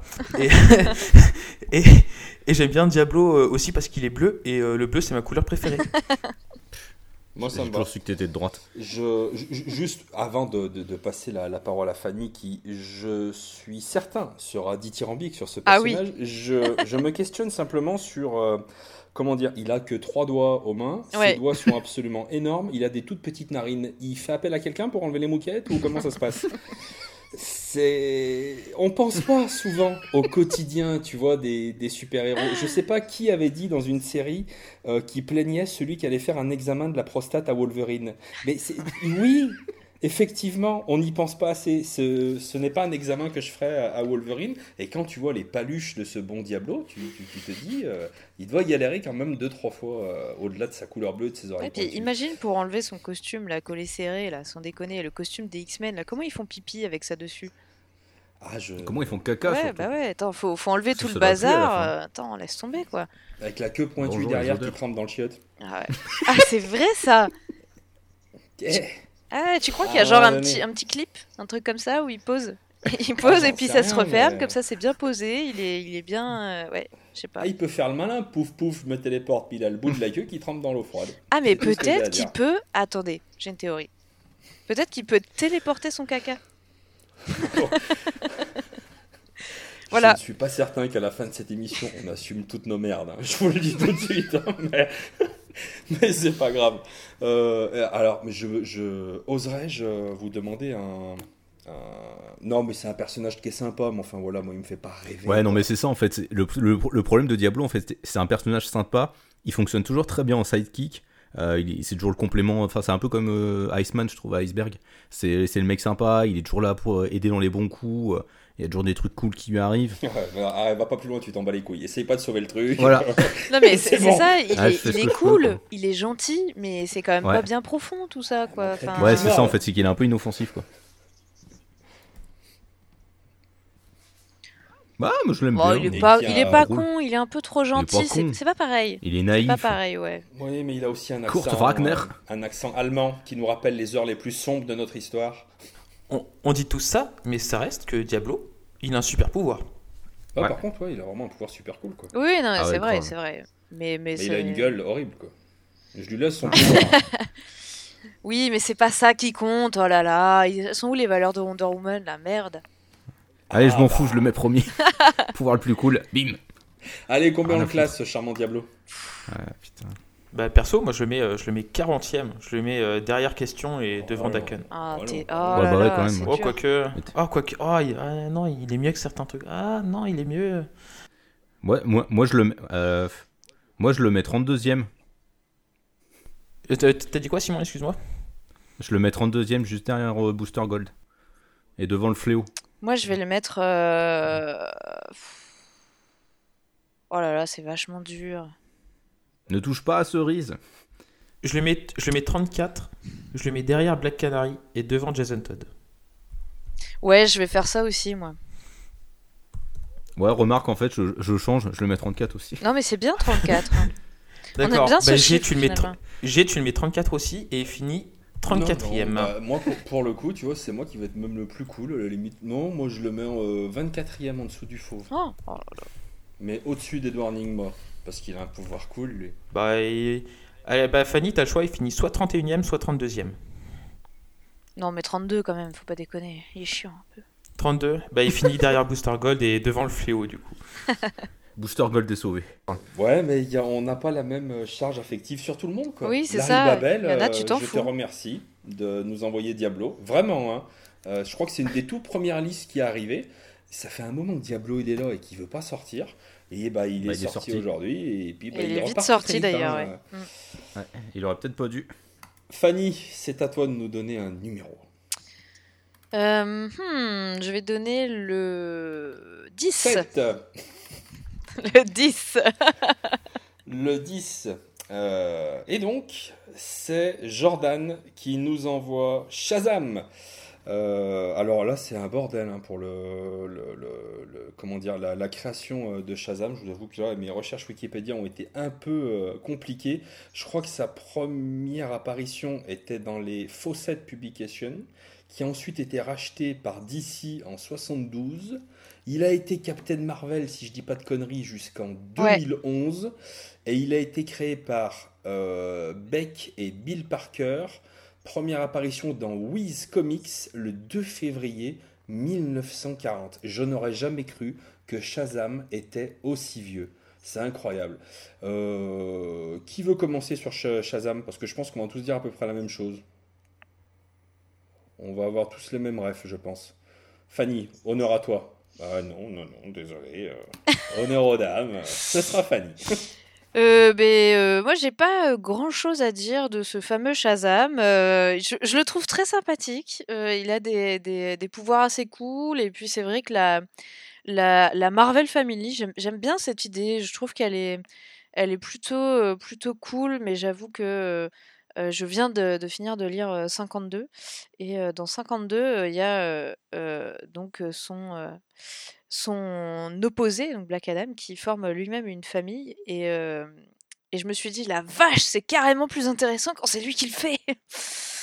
donc bon, c'est pour moi pas, un personnage qui a beaucoup de relief, je dirais. C'est un peu un Superman bis avec un twist un peu un peu magique. Et bon, l'idée de base, hein, le fait que ça soit donc c'est un gamin, hein, donc Billy Batson, qui rencontre un vieux sorcier là, je sais plus comment il s'appelle, bah, il s'appelle Shazam, je suis con. Et et, du coup, voilà, il lui donne de- ses pouvoirs et le fait que ça soit un, un gamin dans un corps d'adulte, je trouve ça rigolo. C'est assez cool. Mais bon, voilà, c'est la blague est sympa deux minutes quoi. Oh, elle est dure, ouais. Oh, comme elle est méchante en fait. Ah ouais, elle est raide. Ah, mais attention, j'ai dit que je l'aimais bien. Maintenant, encore une fois, Ah, je n'ai Qu'est-ce que ce pas. serait si tu l'aimais pas. Non mais j'ai pas j'ai pas d'attachement émotionnel fort à ce personnage. Maintenant, euh, je l'aime bien quoi. Je le trouve cool et tout, mais c'est vrai que je trouve qu'il apparaît quand même pas hyper souvent. Euh, donc euh, et moi j'ai pas lu euh, ces euh, euh, ces, euh, ces comics euh, où il apparaît euh, tout seul avec sa famille en tout cas. Eh bien, Voilà. justement, ma chère Fanny, je me permets de prendre la parole et de te conseiller le très très bon euh, comics Shazam. Évidemment, il va pas s'appeler le Et pingouin. allez, il va nous faire chier avec. Gary Frank. Euh, scénarisé par Jeff Jones et dessiné par l'incroyable, l'incommensurable, l'exceptionnel Gary Frank, euh, qui c'était période New 52 si je dis pas de conneries. Et je dois dire que c'est vraiment une, une, une porte d'entrée merveilleuse euh, pour, les, euh, pour les New 52. C'est un comics qui se savoure, j'ai envie de dire, comme un artichaut, feuille par feuille, page par page, tu vois. C'est vraiment euh, des planches qui sont magnifiques et le bon, on connaît le duo Jeff Jones Gary Frank. C'est un duo qui marche à merveille, euh, un dessinateur absolument merveilleux et c'est le comics que je conseillerais pour découvrir ce personnage. Après, moi j'aime beaucoup la dualité euh, euh, du petit du petit gamin un peu à problème mais relativement intelligent qui se retrouve investi de pouvoirs absolument dingues, qui d'un côté va vouloir s'amuser un petit peu avec ses pouvoirs, un petit peu se la péter, mais à un moment donné qui va être rattrapé par le, le poids des responsabilités. Et je trouve que c'est une, euh, une, euh, ouais, un point de vue intéressant sur le concept de super-héros. Voilà, c'est vraiment un truc que, que j'apprécie et que je, je conseillerais. Il y a le film Shazam euh, qui devrait pas tarder à sortir, je crois que c'est 2019, avril, Ah, ouais. qui est a priori largement inspiré donc, euh, de- du travail de Jeff Jones et de l'incroyable Gary Frank. Euh, oui, alors vous le saurez, quand on dit Gary Frank, on met toujours un adjectif à côté, et un adjectif de qualité. Et, et moi, je, je, je payerais ma place de cinéma, alors bien volontiers, pour aller voir ce, ce Shazam, qui est un beau challenge d'ailleurs pour DC, pour essayer de, conquérir... euh, euh, à la fois, euh, je pense que c'est un film qui peut être vraiment pour toute la famille, à la fois pour les jeunes, pour les gens qui ont envie de voir du grand spectacle, du blockbuster. Euh, Shazam, moi, je pense que c'est le film à surveiller en 2019. J'ai dit, je suis plutôt Oui, d'accord avec ça. Je- le- Oui, alors faut peut-être pas s'emballer non plus. Non, mais il a l'air coolos, ça va, il a l'air gentil. Bah, manquerait plus qu'il morde. Dis donc. non, il est Reste, sympa. reste il est à sympa. savoir si, euh, si, sa, si sa moustache sera effacée numériquement ou pas. Je sens beaucoup d'aigreur en toi, Simon. Mène au côté Non, mais obscur. Oui Ah, Shazam. Mais Shazam, je l'aime bien justement, tu vois. On, par- on parlait d'aigreur. Shazam, c'est un peu une incitation à, à retrouver son âme d'enfant. C'est un peu le, le- le petit bonbon que, que tu savoures Mhm. par-ci par-là. J'espère que Le Urban va profiter de la sortie du que film tu pour donnes euh, aux publier un enfants peu plus de récits. l'école. Pour essayer de les Pardon. Non, c'est autre chose. Non, je peux. Rien à voir. les bonbons, les enfants, un autre concept. Euh, rétrophile, ça lui parle, mais c'est- autre chose. Sale, je pense à toi. hein. T'as vu, je t'ai promis de ne pas trop couper euh, les gens pour te faciliter le montage. Et, et à chaque fois que je coupe Simon, je vois ta mine se décomposer, ce qui m'incite tellement à le couper de plus en plus. tu Bah oui, vois. c'est c'est un, c'est un plaisir coupable quelque part. Ah putain, Ah, c'est ma et petite voilà. Madeleine de Proust à moi de voir sa tête se décomposer quand je dis de la merde. Excuse-moi. J'ai- une ordure. J'ai été un enfoiré. C'est bien connu. Mais Shazam, euh, Shazam n'est pas un enfoiré. Shazam est- incite à retrouver son âme d'enfance. C'est- Non, mais c'est toujours sympa. Je... Le, récit de Jeff Jones et Gary Frank, clairement, il est super efficace. Euh, ça fonctionne en plus super bien en tant que récit de Noël. Euh, Là-dessus, c'est cool. Euh, justement, c'est un peu tout cet esprit âme d'enfant. J'aime bien aussi la dualité entre Shazam et Billy. Billy qui est un peu une teigne, mais qui a en même temps cette âme hyper innocente et généreuse, qui veut toujours aider les autres. qui est quand même vachement, vachement cool là-dedans. Et j'aime bien la Marvel Family, moi, pour le coup. Euh, après, voilà, le, le vrai souci, c'est quoi là J'espère que Urban va profiter de la sortie du film pour republier un peu des récits, pour qu'on ait un peu plus de, Oh, c'est sûr. bah, de, de, de, de, matériaux quoi, sur le personnage, parce qu'en France, on n'en a pas beaucoup, c'est un peu dommage. Là, du coup, dans Multiversity, qui est sorti là, récemment, récemment chez Urban par euh, Maître Grant Morrison, euh, il y a un chapitre qui euh, rend hommage à la Marvel Family, qui reprend vraiment toutes les origines quand c'était Captain Marvel, quand c'était publié par Fawcett. Et donc, c'est c'est vachement cool. En plus, c'est dessiné, c'est dessiné par. Merde, je voulais pas dire, je voulais pas dire de conneries. Euh, je crois que c'est Cameron Stewart qui s'occupe des dessins. Donc il a un trait vachement euh, qui rend vachement hommage au Golden Age avec la colo. Donc c'est euh, c'est assez sympa là-dessus. Voilà. Draboun. Bah, vous, avez, vous avez un peu tout dit. Après, c'est vrai que vous, vous parlez vachement, enfin, vous parlez du Shazam de, du coup de, de Gary Frank euh, et de Jeff Jones, mais euh, Alors moi j'en ai presque pas parlé parce que je m'en fous. hein. ouais, et faut pas, mais faut pas oublier que par exemple Shazam aussi, il a par exemple un, il a un rôle important dans Kingdom Come, par Ouais. exemple. Donc euh, vrai. qui, est, qui est aussi, qui est aussi sympa. Enfin, il y a, il y a quand même, euh, il y a quand même des récits. Il intervient par exemple dans Final Crisis aussi. Enfin, c'est pas. euh, Après, je- moi, Il est je- dans Injustice Pardon, aussi. excusez-moi, c'est quand j'entends Final Crisis, je convulse. Mais, euh, mais du coup, par contre, il y, a il y a un truc qu'a dit Fanny et sur laquelle euh, je la rejoins et qui est peut-être aussi pourquoi je m'attache pas autant à Shazam, c'est que j'ai l'impression de voir, euh, de voir un Superman bis. C'est c'est un peu ça, c'est euh, Shazam, euh, c'est euh, le, le- la force, euh, c'est la, non, c'est la sagesse de Salomon, la force d'Hercule, euh, euh, la vitesse de Mercure, euh, je me rappelle plus des deux Le autres. caractère de Oh, grincheux. comment tu te la pètes Euh, voilà, non mais tu vois, c'est le genre de truc, euh, en fait, enfin, euh, ça fait, ça fait un peu, ça fait un peu, euh, c'est vrai que ça fait un peu euh, Superman bis. Et euh, c'est vrai que là-dessus, euh, j'accorde, enfin, je, je rejoins Fanny là-dessus. Après, euh, comme on disait, ça réveille un peu l'âme d'enfant, c'est gentillé, c'est pas, y a pas, c'est quand même assez intéressant, etc. Moi, du coup, j'ai bien aimé euh, le rôle de Shazam dans, dans Kingdom Come parce que justement, il a, il a un rôle, on va dire, assez décisif. Ouais. Mais, euh, mais voilà, quoi. C'est, sincèrement, c'est pas. euh, je, suis- je suis curieux de ce- qu'est-ce qui va être réédité euh, à la sortie du film pour, bah, comme disait Simon, avoir, plus de, avoir plus de matière pour vraiment savoir, savoir ce que ça vaut. Du peu que j'ai lu, j'aime bien, mais c'est pas, c'est pas forcément euh, transcendant, transcendant, quoi. Mais ça reste, euh, ça reste agréable et ça reste des bons moments. Si je dis pas de Bah, le conneries, souci, là, il y a- quoi. il y, a une nouvelle série, euh, Shazam, là, qui est en cours de parution Ouais. aux États-Unis. Jeff Jones, Non, elle, toujours, va, mais elle, je- elle, elle commence là normalement oui, au mois la- de décembre. Ouais. La, la nouvelle, Mais le deuxième numéro a déjà été retardé donc. euh, Oh putain. Ça promet.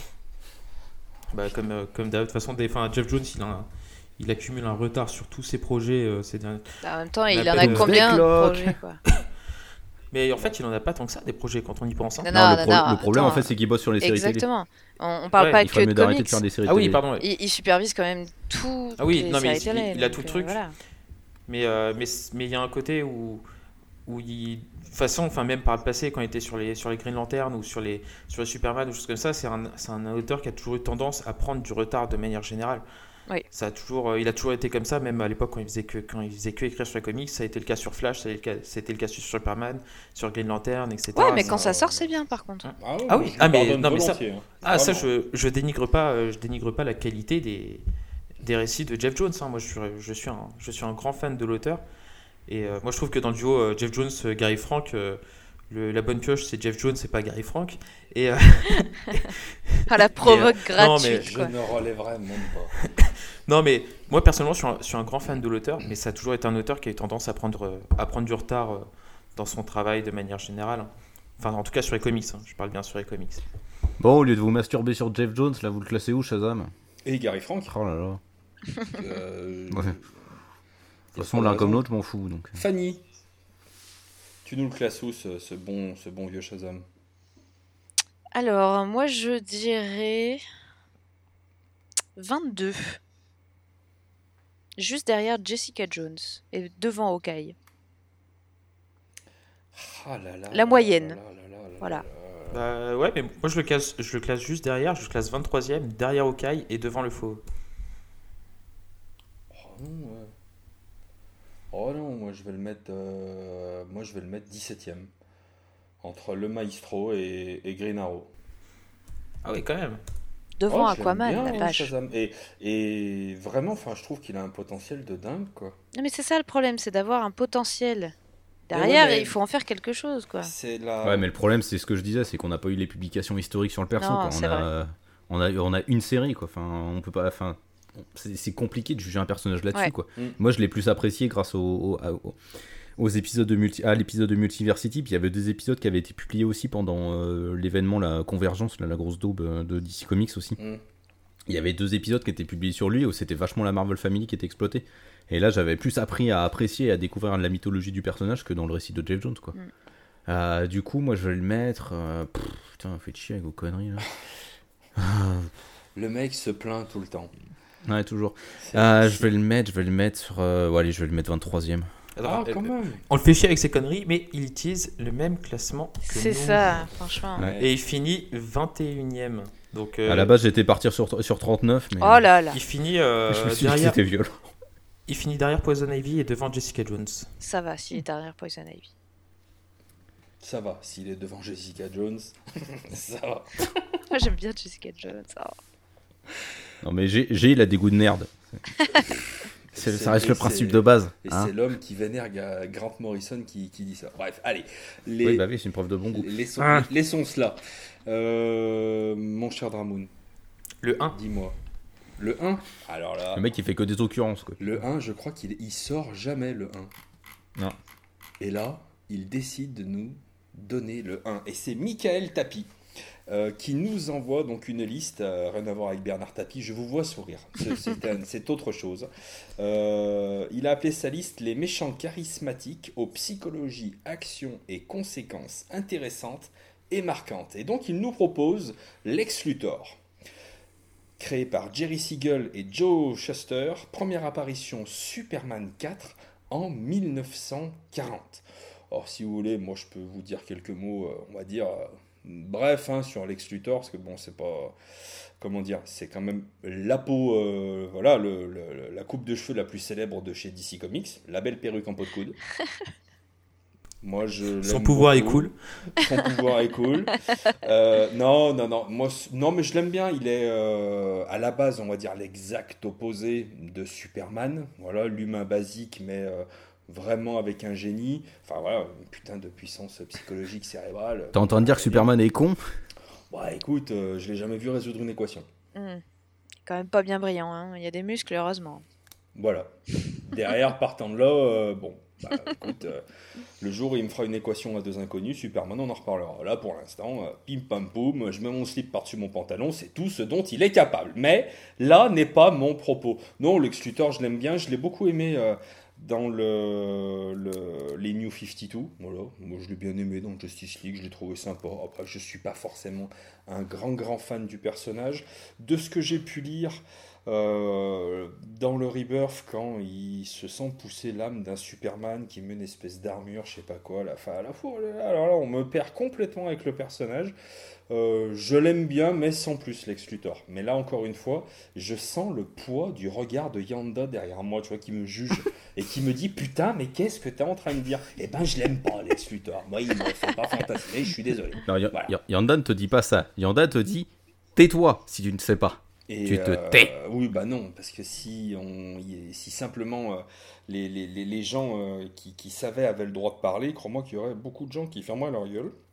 Et euh, ce ne serait pas vraiment intéressant. Ça Ma chère Fanny, Alors, lui, je l'aime bien. Euh, c'est un méchant, certes, c'est c'est beaucoup euh, l'opposant euh, un, peu modèle, hein, on va dire, de, Superman, comme tu as dit, c'est son, exact opposé. Euh, mais c'est vrai que, hum, alors, ça dépend des histoires, hein, euh, je suis un peu comme toi, hein, ces, évolutions récentes, moi, ça J'ai pas trop compris où il voulait en venir. euh, lui, en mode super-héros, ouais. Voilà, je suis un peu partagée. Je trouve pas que ça soit nul, mais je j'ai pas l'impression que ça soit ce qui correspond au, personnage, ou en tout cas ce que moi j'aime chez ce personnage. Et il y a une histoire notamment qui m'a vraiment, vraiment marquée. C'est la, la mini-série Man of Steel. Donc, je crois qu'elle s'appelle Lex Luthor, en- non, ou Luthor juste en français. Donc c'est scénarisé par Azzarello et dessiné par Lee Bermero. Euh, c'est une plongée totale dans son, esprit, hein, tout simplement, et, son esprit est brillant. Donc ça, c'est quand même l'occasion de, de s'en rendre compte vraiment, de, de passer au-delà de juste, voilà, ah, c'est le grand méchant, il veut détruire Superman.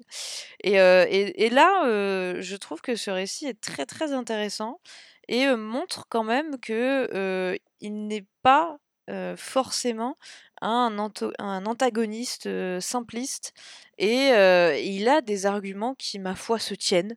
Euh, je dirais pas qu'il a raison non plus, mais je comprends. Et ça, ça c'est quand même la marque pour moi d'un méchant bien écrit.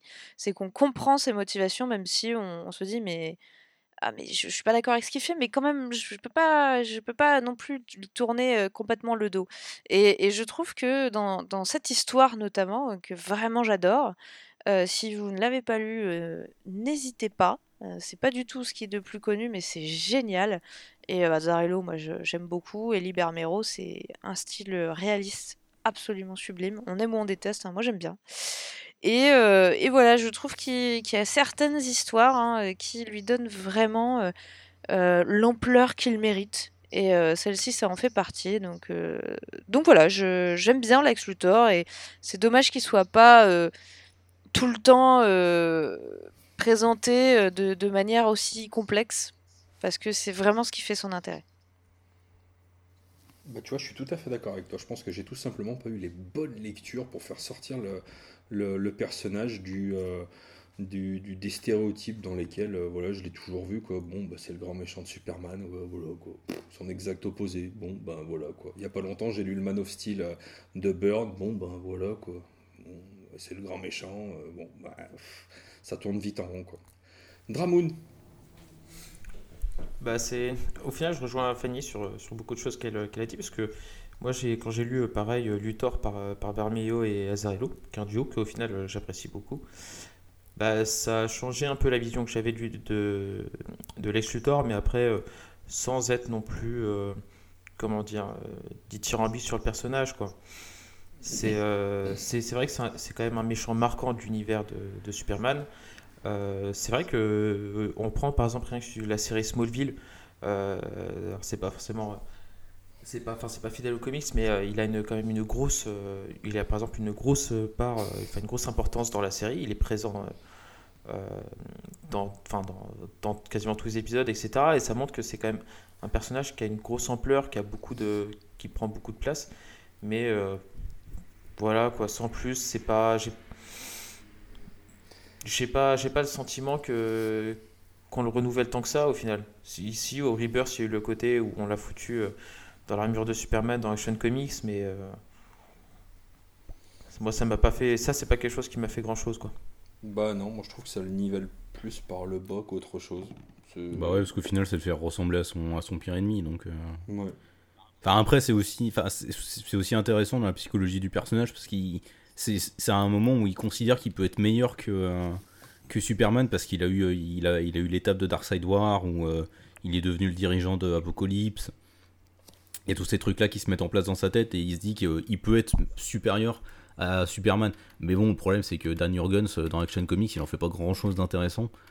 Euh, ça tourne vite en rond, c'est ah Superman casse-toi, c'est moi le nouveau Superman de Metropolis. Ah putain, super les gars vous avez été le chercher loin votre truc. Et en fait, là, il va falloir attendre, je sais plus, ça doit être le prochain tome, je pense, de Superman Rebirth, pour revoir ce Lex Luthor avec l'armure de Superman, avoir un rôle un peu plus intéressant. Où euh, Peter Tomasi et euh, Patrick Gleason vont un peu revenir sur euh, ce qui s'est passé pendant Darkseid War avec Lex Luthor et tout ça. Mhm. Et là, c'est un petit peu plus intéressant. Et voilà, enfin, Lex Luthor, il est un peu, ouais, il est un peu chiant, quoi. Ils sont toujours en rond. Moi, je l'aimais bien quand j'étais petit parce que dans le dessin animé euh, Superman, il avait la voix de Stallone, donc ça me faisait, ça me faisait rire en VF. je croyais que c'était Sylvester hein. Stallone qui le doublait. ouais, bah oui, ça vaut autre chose. Hein. On, a ses propres passions quand on est gamin. Donc euh, voilà, puis j'aimais bien le physique euh, surabusé qu'avait fait Bruce Timm, ça me faisait, ça me faisait un peu rire. Mais c'est pas, ouais, c'est pas un méchant, c'est pas un méchant auquel j'arrive forcément énormément à m'attacher il est super intelligent tout le temps, mais je trouve que la plupart du temps, enfin, il a des plans complètement cons. Euh, enfin voilà, il a des plans foireux dans tous les sens.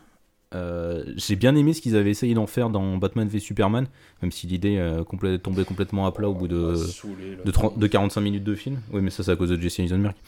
mais j'aimais bien la, vision, justement, chef d'entreprise nouvelle, nouvelle génération. Ah non, mais moi, Ah, c'est pas ça. hein. C'est juste le, le côté.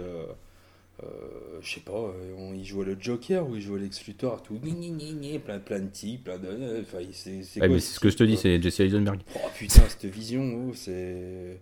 Pourquoi pas, hein Pourquoi pas Mais enfin, moi, sur moi, c'est vrai que ça n'a pas marché. Après, j'aime bien Batman versus Superman quand même. Et là est notre différence. Euh, mais voilà, ouais, j'aimerais bien qu'il y ait un jour un scénariste qui s'intéresse vraiment au fait que, que Lex Luthor soit un xénophobe pur. Parce que c'est le mec qui refuse qu'un alien soit meilleur qu'un être humain et qu'un un alien soit un meilleur américain que lui qui est le modèle du, euh, du safe-made man euh, américain. J'aimerais bien qu'il y ait ça qui soit, qui soit traité un jour par un scénariste. Euh, ça, ça pourrait être intéressant, je trouve. Il y a un vrai, il y a un vrai truc à, à creuser avec Lex Luthor de ce côté-là. Mais bon, après, ça va encore gueuler en disant Eh, les comics, c'est politique, c'est de gauche. Donc euh, voilà. ça doit être pour ça que ça va pas se faire. Mais ça pourrait être très très cool de le faire, quoi. Parce que Lex Luthor, c'est vraiment l'incarnation de cet entrepreneur qui, enfin, qu'on a rien à foutre, quoi. Qui est, euh, qui est le pragmatique pur et euh, qui est motivé que par l'appât du gain. Et, euh, enfin voilà, lui, euh, Superman, c'est un alien. euh, bah, du coup, ça, ça peut pas être quelqu'un de fondamentalement bon, quoi. C'est un raciste pur et dur. Et je trouve qu'il y a jamais personne qui a vraiment été au bout de cette démarche, quoi. Putain, ouais, t'as raison. Et, Mm. et effectivement, ouais, c'est un truc qui pourrait être super, super intéressant. Bon, ça en ferait véritablement un salaud. euh, Ouais, c'est clair. Mais c'est un connard. Clairement, Mais je suis désolé, mais c'est un raciste. Enfin. Non, non, mais, mais ça se ouais, t'as raison, t'as raison. Ça se défend. Hmm. Et voilà. Et là, maintenant, je vais me faire insulter sur Twitter. Oui, non, mais bon. ça, Oh, la routine. moi, je Voilà. t'insulte sur Messenger et tu dis rien. Donc, à un moment donné, euh, la vie, quoi. Bah, euh, tout le monde a parlé euh, autour de Lex Luthor. J'ai peur d'avoir oublié quelqu'un. Alors, on le C'est classe quoi, c'est- euh, c'est ce quoi votre classement monsieur du coup? Hmm. C'est compliqué. Hein. Mais puis, tu m'as tu, tu m'as convaincu, euh, Grincheux. c'est- J'aime beaucoup ce point de vue. J'aime beaucoup, T'aimes beaucoup le de point de vue, c'est un raciste. Non, non, mais je trouve que c'est un point de vue vachement intéressant. Et effectivement, en termes de, de, de scénario et d'approche de, de notre société, enfin, tu vois, pour essayer de coller un petit peu avec ce qu'on peut vivre euh, Mm. aux États-Unis, enfin, tu- Mm. c'est- c'est c'est un concept euh, qui, qui, de, qui, qui pourra intéresser pas mal de scénaristes. Il y a Ouais, effectivement pense, un truc à creuser. C'est pour ça que j'aime cette émission, vous voyez. C'est- pour ces petits éclairs de trucs qui te. De temps en temps, il y a quand même un truc Ouais, pas a- con qui sort. ah, C'est fou. Ouais, il y a un beaucoup truc de merde, intelligent mais au des milieu, fois. il y a des trucs bien, hein, quand même, hein, faut pas déconner. C'est hein. souvent grâce à moi d'ailleurs. Alors, la modestie, par contre, Ouais, euh, pas- hein. ça, c'était pas prévu au programme. Bah, alors, moi, je le classe combien, ce bonhomme? Parce que je vois que personne ne veut se lancer. Euh, Ah bon, Moi je le lance 37ème. 37 Il est Ah, derrière. euh, ah ouais, il est euh, derrière Jason Todd et devant Hulk Rouge. Ah ouais, t'es chaud. Ah ouais, ouais, Moi, ouais, mais je suis vachement plus sympa. hein. Moi, j'allais le mettre euh, en... en 21, moi. Ah ouais. 21. Derrière Ah. Poison Ivy et devant Tu. Shazam. Et devant, devant Shazam. Ouais. C'est là que tu vois le maître étalon de chacun. Le maître étalon, l'unité de mesure de Fanny, c'est Poison Ivy. Tu vois Exactement. Vous avez tout compris. Suivant où est Poison Ivy, faut pas déconner. Moi, mon unité de mesure, c'est Hulk. Vu qu'il est tout en bas, j'ai lâché mon unité de mesure. c'est mort. Euh, non, moi, je le. Allez, je vais être. Oh, allez, je vais le mettre 15ème. 15ème Ouais, je l'aime Ah ouais. bien quand même. Tu mets deux. Oh là là. Non, mais je peux Tu- Attends, euh, Lex Luthor devant Green Arrow, Aquaman. Oh là là là là. Bah, Oh, le il- fou. Non, mais il est quand même. Enfin, il est emblématique, quoi, le garçon. Ouais, Alors moi je vais vous expliquer, euh, moi je vais vous Ah, expliquer je mon raisonnement. quand même. Non, Oula, je attends, vais vous expliquer attends. mon raisonnement attends, parce que avant de nous expliquer ton raisonnement, et ton raisonnement, pose-toi la question. Est-ce que ça nous intéresse? Déjà. Bah je le mets 40ème. Voilà. Alors explique-nous ton raisonnement. Non, mais c'est hardcore. Mon, rai- mon raisonnement c'est que je préfère Reverse Flash à Alex Luthor. Voilà. Eh ben, il finit 28ème. Donc il finit derrière, euh, derrière Thor euh, Odinson et devant euh, Doctor Strange. Et là, on ne pourra plus nous accuser de descendre des personnages Marvel parce que je viens de flinguer un personnage d'ici. Et bam Oui, mais un raciste, ça va, tu t'es pas forcé. C'est vrai. Euh, donc euh, C'est vrai. ton, euh, ton bam, euh, on verra quand Superman va tomber. Si tu fais bam bam. On va voir, on va voir. Euh, mon cher Grincheux, ouvre tes grands yeux, dis ouvre-nous ton cœur et donne-nous un numéro s'il te plaît. Le 3 J'ai déjà dit, me semble-t-il. hein. Ah merde. Non, Le t'a- 12 t'a- T'avais pas dit le 5 Non, j'avais dit le, deux- le 3. Attendez, bougez pas, je vais vous dire tout de suite. Euh... Eh oui, le 3 c'était Wonder Woman. Et Bon, donc, bah, Ah le oui, 12, pardon, alors. c'était le premier choix, le pardon. 12. Très bien. Et c'est V pour Valentin qui a été invité donc la, la dernière fois dans l'émission, qui nous a fait une petite liste. Et il nous propose de Il classer. a lu un Gomix Euh, mais il est désagréable ce garçon. Il est, mé- il est méchant. Mon Dieu qu'il est méchant. Euh, il nous propose de classer euh, le commissaire James Gordon, créé par Bob Kane et Bill Finger, bien sûr, en 1939, première apparition, Détective Comics 27. Bah voilà un, un personnage intéressant autour duquel on peut avoir, euh, je pense, un, débat euh, sympathique. Qui a envie de se lancer sur ce bon James Gordon? Bah, Merci. Moi, je veux bien.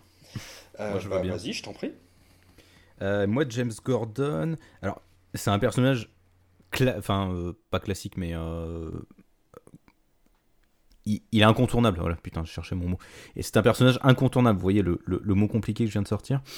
Euh, c'est le fidèle allié du Chevalier Noir. C'est le mec euh, qui est hyper intéressant, je trouve, parce qu'il essaie euh, de compléter la mission de, de Batman, mais en étant du bon côté de la loi et en essayant de respecter les règles. Et du coup, ça en fait quelqu'un de, de vachement intéressant quand tu le mets en contrepoids avec, avec Batman. Il respecte Il vite fait. hein. Quoi? Il respecte vite fait. Ah, Ouais, par ça, contre. Tout ce qui est paperasse, euh, par contre, ils s'en foutent. Hein. euh. Ah oui, non, Ah, mais du moment où tu reçois normal. un mec masqué sur le toit du commissariat, à un moment donné, euh, tu respectes. euh, Il y, a- il y a quelques trous dans les rapports, hein, si je peux me permettre. Oui, bon. Alors ça, ça, ça, grave, ça, ça relève de l'intime. Les trous dans les rapports, Fanny, on va, on rester soft, tu vois, professionnel jusqu'au bout. Oh là là, voilà. pour maintenant, foutu pour foutu, on peut y aller. Ouais, j'avoue qu'on on est à quoi? On est à 1h12. C'est vrai qu'on a dit déjà beaucoup de merde, hein, on peut y aller. Puis les enfants sont au lit à cette heure-ci. Oui, oui, oui. Vas-y Simon, continue. Excuse-nous de t'avoir coupé. C'était tellement façon, intéressant. Vous êtes des cons de toute façon, donc j'ai l'habitude. Euh, Il y a surtout en fait l'histoire, euh, le, le année 1 de Frank Miller et David Mazzucchelli, moi que je retiens sur le perso. Parce que je trouve que c'est hyper intéressant son origin story, comment elle est construite avec euh, le retour de Bruce Wayne, comment est-ce que Gordon se rend compte à quel point Gotham est pourri, comment est-ce qu'il essaie de sauver Gotham de cette corruption. Ça montre que c'est vraiment un personnage qui est hyper droit, hyper intègre, ce qui est un peu... enfin, en fait, tu te demandes pourquoi le mec est encore à Gotham quand même, parce qu'il il est quand même sacrément con, euh, Gordon. hein. Le, le mec, c'est le seul gars, c'est le seul gars un peu droit, un peu honnête dans cette euh, putain de ville, et il reste encore là, quoi. Il est complètement timbré, le mec. C'est clair. Voilà. euh, après, j'ai pas grand chose à dire en tant que tel parce que c'est un personnage intéressant. Je pense qu'il se sacrifie, en fait, ni plus ni moins. hein. Il fume, il, euh, il sacrifie sa vie, sa famille. il- Enfin, ouais, il se sacrifie vraiment pour essayer de sortir, euh, euh, bah, sinon Gotham de la fange, pour au moins éviter de la faire sombrer. C'est vraiment Ouais, non, mais je un pense héros. que. Ouais. Plus qu'un commissaire, c'est vraiment un héros. Ah, putain. Putain, ça me fait penser à la fin de The Dark Knight, ce que tu dis. Mais- c'est beau. Putain, c'est beau. Mais euh, moi, je l'aime bien. J'aime bien ses incarnations aussi, euh, bah, justement à l'écran. Euh, Gary Oldman en commissaire Gordon, il me fait, il me fait bien triper. t'as tout dit, Gary Oldman. Ouais. Voilà, quoi. Oui, bon, on va peut-être pas abuser non plus. Il y a Jésus, Euh. Raël et Gary Oldman. On n'abuse pas. Gary Oldman, c'est la vie. Ah ouais. Ah, c'est- D'accord, si, si vous le dites, je, je vais vous croire. Euh, moi, je l'aime surtout bien que le commissaire Gordon parce que Barbara Gordon, quoi. Enfin, j'aime beaucoup Barbara Gordon. Voilà, donc je pense que c'est surtout pour ça que j'aime bien le commissaire Gordon en fait.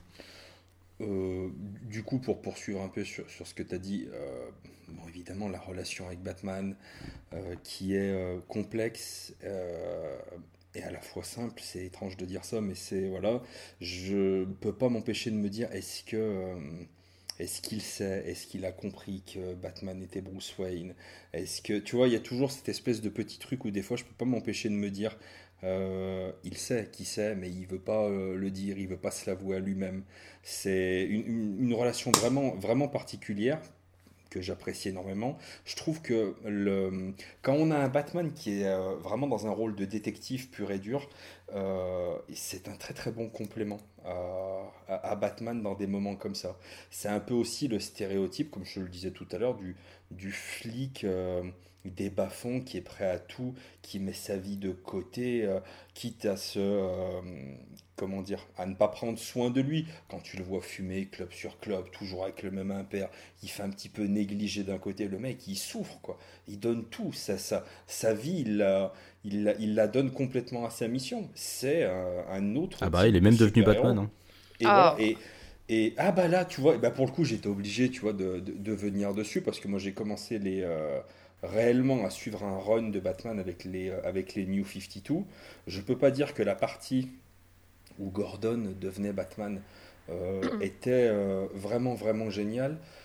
Enfin, m'a vraiment plu. Je trouve que ça avait au moins le mérite de, de proposer quelque chose, d'essayer de, de présenter Gordon d'une manière différente. Et j'ai envie de dire, en chassant le moustique qui essaye de venir me piquer alors qu'on est au mois de décembre, mais qu'est-ce que tu branles chez moi, toi, sans déconner? Oh, il n'y a plus de euh, saison, mon bon dame. Non, mais sans déconner, de pas en Guyane, barre-toi. En plus, il est énorme, on dirait une chauve-souris, le bordel. Donc j'en étais où, moi, avec ces conneries? Donc oui, bon, C'est ton destin, j'ai. Vois le message qui t'est adressé.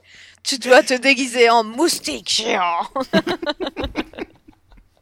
Je trouve que là, euh, Fanny, on se connaît depuis maintenant au final deux heures, j'ai envie de te dire, euh, ta gueule euh. J'accepte avec bienveillance. je trouve que la, la, la, proposition faite par Schneider, bon, je peux pas dire que je l'aime, mais voilà, c'est, ça reste sympathique, un bon moment. C'était peut-être le, le, moyen de découvrir le commissaire Gordon sous un autre aspect. Bon, voilà, c'est pas. Voilà. Moi, si j'avais. Euh, en avait-on vraiment envie? Je sais pas, mais ça m'a pas. Euh, disons que j'étais dans... au moment où j'ai lu ça, j'étais dans une démarche, on va dire, euh, relativement bienveillante, d'ouverture. Et puis, bah voilà, t'acceptes les trucs que te propose Schneider, ou bien tu les acceptes pas. Je les ai acceptés pour ce que c'était, et puis tu les oublies vite derrière. Mais ça m'a pas marqué, mais pas plus dérangé que ça. Moi, si j'avais deux comics à à, conseiller pour euh, voir un petit peu le commissaire Gordon. Bon, un long Halloween, mais est-ce qu'on a vraiment besoin de vendre un long Halloween? Bon, euh, voilà, enfin, moi j'ai un long Halloween pour tout un tas de raisons. C'est à mon sens le meilleur comic sur Batman qui puisse exister. Et il n'y a pas tellement longtemps, euh, j'ai lu Sombre Reflet, encore par Schneider, avec Joe qui est Frank Avila de mémoire. Et c'était, c'était assez sympa. Voilà, où tu vois, euh, bah, tu vois le, le, commissaire Gordon avec son fils. C'est des rapports humains, encore une fois, euh, bien décrits, bien pensés. J'ai passé un très très bon moment avec son reflet. Voilà. Qui veut prendre la suite sur le commissaire Gordon? Allez, je me lance. Euh, moi, il, il m'a toujours un peu fait mal au cœur, ce personnage, parce qu'en effet voilà, il, se sacrifie, il, donne tout, et en même temps, on voit qu'il a, il, a très peu à disposition. Enfin, voilà, l'état dans lequel il est obligé de, de gérer la police, c'est quand même assez, assez tristoun, quoi. Enfin, c'est, ils font, enfin, je veux dire, en dehors de Batman, ils font même pas leur, leurs arrestations, les pauvres loustiques là. Je sais même pas comment ils tournent, et ils ont, ils ont à peine un flingue pour deux policiers, on a l'impression, à certains, certains numéros. Pour un peu, ils se battraient avec des sarbacanes. Enfin, tu vois, c'est quand même un peu, un peu triste. mais c'est peut-être le seul point positif que, que je trouve à ce, fameux épisode de, de Bunny, hein, de, Batman avec des oreilles de lapin. c'est comme ça que je surnomme l'épisode où où Gordon a pris l'armure chelou de Batman avec des oreilles de lapin. Ça ressemble quand même. ça ressemble plus trop à une chauve-souris quand même, hein, mais bon. c'est, peut-être le seul truc où je me dis, bon, au moins, allez, il, y va, quoi. Il y va à fond, il a des moyens pour une fois et tout. Mais bon, c'est quand même. C'est, pareil, il se retrouve carrément emprisonné dans son truc, donc. Donc voilà, j'ai beaucoup d'affection pour ce personnage. Je le trouve assez, bah, un peu comme. je veux pas répéter ce que tu as dit, G, hein, mais voilà, je trouve qu'il est enthousiasmant quelque part dans, son entêtement à absolument donner tout ce qu'il a pour sa ville, même si on comprend pas bien des fois. tellement, tellement bah voilà, la ville est, sombre, la ville est, est quand même assez, assez tristoune, quoi. Mais mais voilà, il, est, il, est, il a une force morale qui, qui, bah, qui, qui m'impressionne toujours. Et euh, moi, pour, euh, pour le découvrir, euh, c'est, je pense pas, pas du tout aux comics, pour le coup. Enfin, pas en premier aux comics, en tout cas. C'est vrai que dans Sombre Reflet, c'est, c'est très très chouette. Mais, mais moi, je pense plutôt à la série animée de, de Batman en 92. c'est vrai, ouais. où il est il est incroyable, quoi. Il est, il est super cool. Il, est, il a une classe assez nonchalante que, que, qui m'a vachement marqué. et, et c'est finalement là où je l'aime le plus, quoi. C'est dans les comics où il a une apparition un peu plus bah, plus fugace, quoi, pour le coup, dans, dans la série animée, euh, même s'il n'a pas forcément le plus de temps de, d'écran, euh, d'apparition sur l'écran, il, il, est vachement, vachement bien, bien traité. Il y a des épisodes euh, très bien sur lui. Donc finalement, moi, c'est ça que je conseillerais plus que tout autre comics pour, pour découvrir ce personnage-là. Ah, carrément. Dramoun, peut-être je sais plus qui a parlé ou qui a pas parlé. Dramoun, il reste ah, mais il, manque, il manque plus que Dramoun. Bah, en plus, euh, vous, avez, vous avez un peu tout dit. Après, euh, euh, bah, en plus, c'est fou parce que je comptais parler justement de Un long Halloween, de Sombre Reflet et de la série animée. Ah, bah voilà. Donc, je vais faire, je bah vais faire les fonds de tiroir. Tu peux te taire. Et. Et par contre, un, point où je suis pas. Enfin, quand Simon il se demande, oui, pourquoi il reste encore, en fait, c'est que c'est un, mec qui a la même. c'est un mec qui a la même volonté que. Ouais, mais c'est un mec qui a la même volonté que Batman, qui est de. Bah, d'avoir une ville on va dire, euh, saine, etc., et qui revient à la normale, quoi, qui revient à la raison. Mais euh, non, moi, c'est vraiment un personnage que j'aime que j'aime beaucoup, et pour le coup, on parlait du, on parlait du, du Gordon par Snyder, alors... Euh, ouais, on, a, on, va, on va très loin à la fin, même si moi, je n'ai pas non plus passé un mauvais moment. Mais, mais au moins, je trouve que dans tout son run, Snyder a utilisé Gordon euh, dans à peu près euh, dans un peu tous les dans tous ses arcs en lui donnant une petite importance.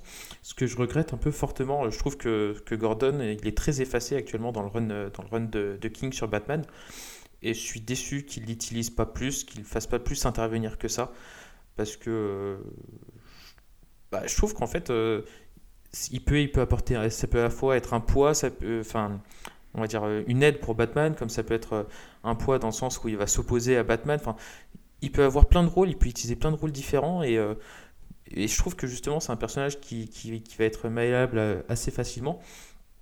Et je trouve ça frustrant qu'au final euh, on, il soit pas plus utiliser ça sur le run actuel de, King sur, sur Batman. Quoi. Mais sinon, non, moi j'aime beaucoup, vous avez un peu tout dit, hein. il, est cool. Quoi. Le mot frustrant, c'est le mot que je retiens, que je retiens tu vois, sur, sur le run de Tom King pour l'instant. C'est frustrant.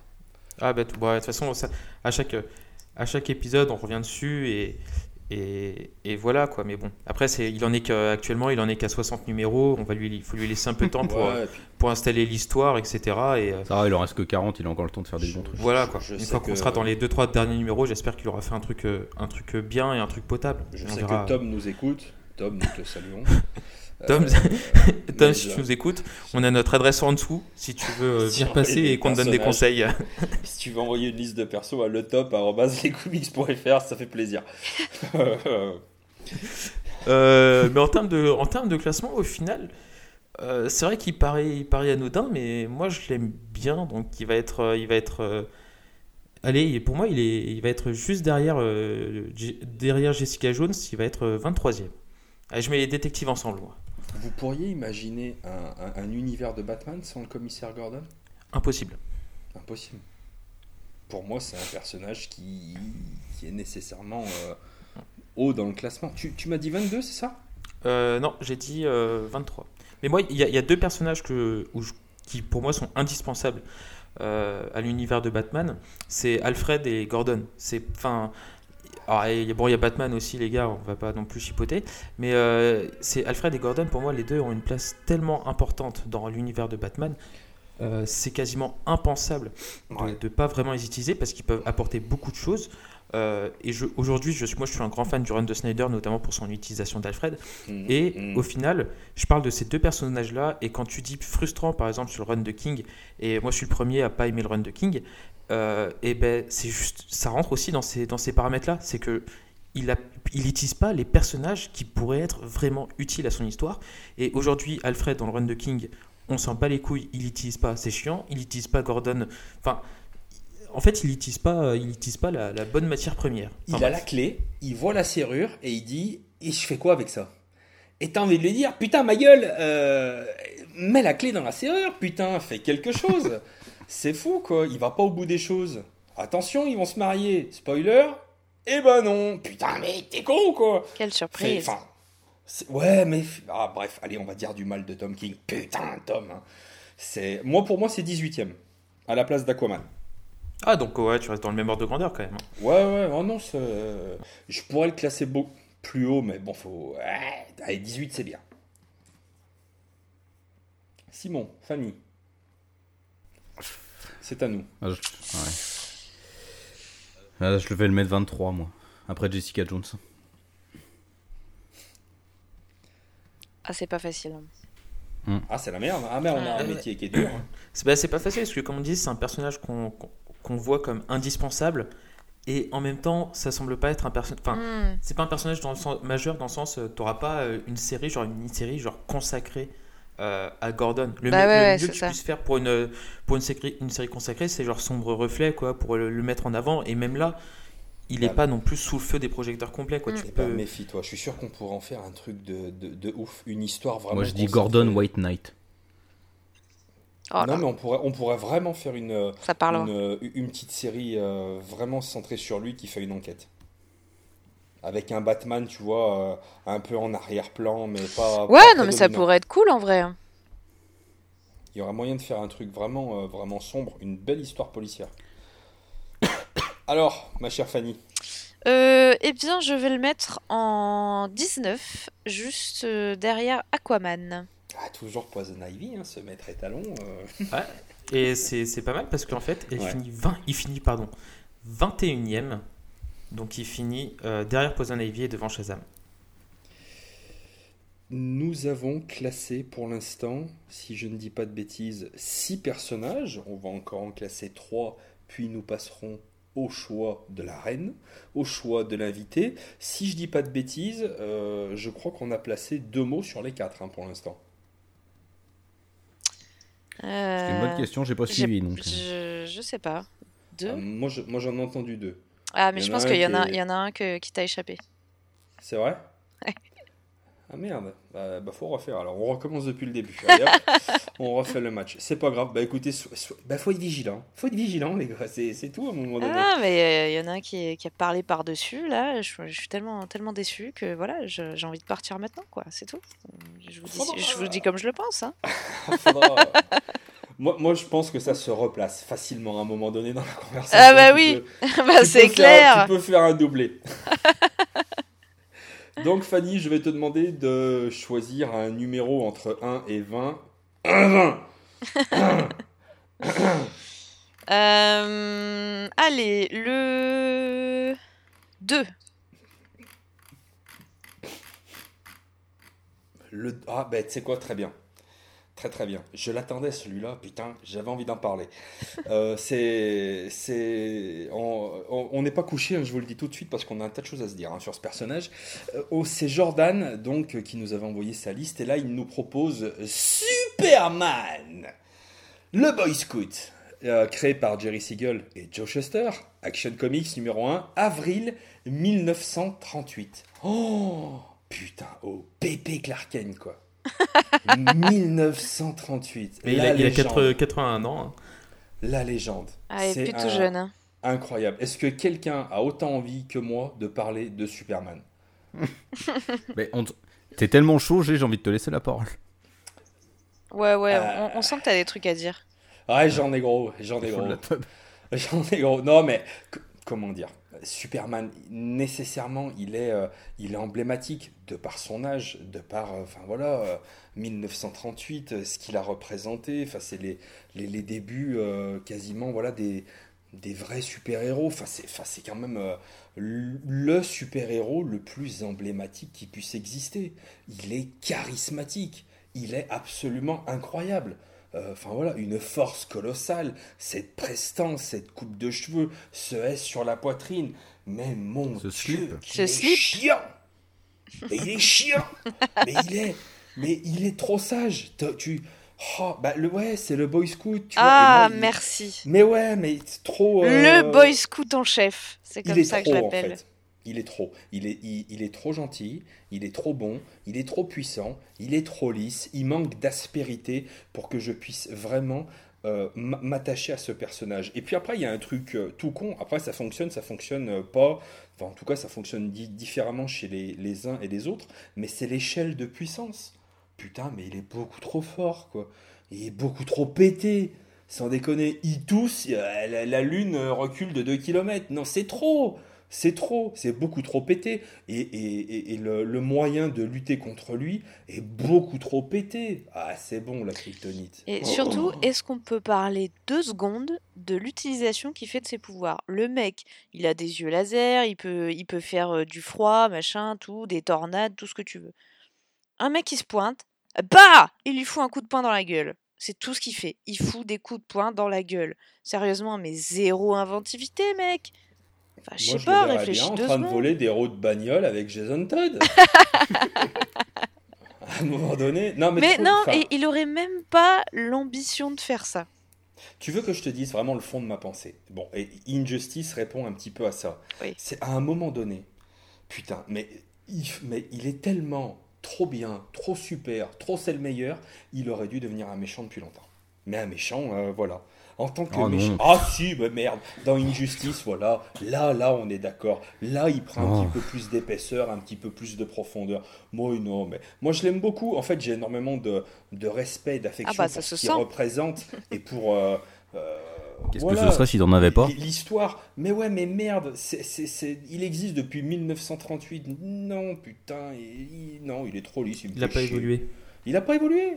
Faut qu'il évolue. Faut qu'il évolue.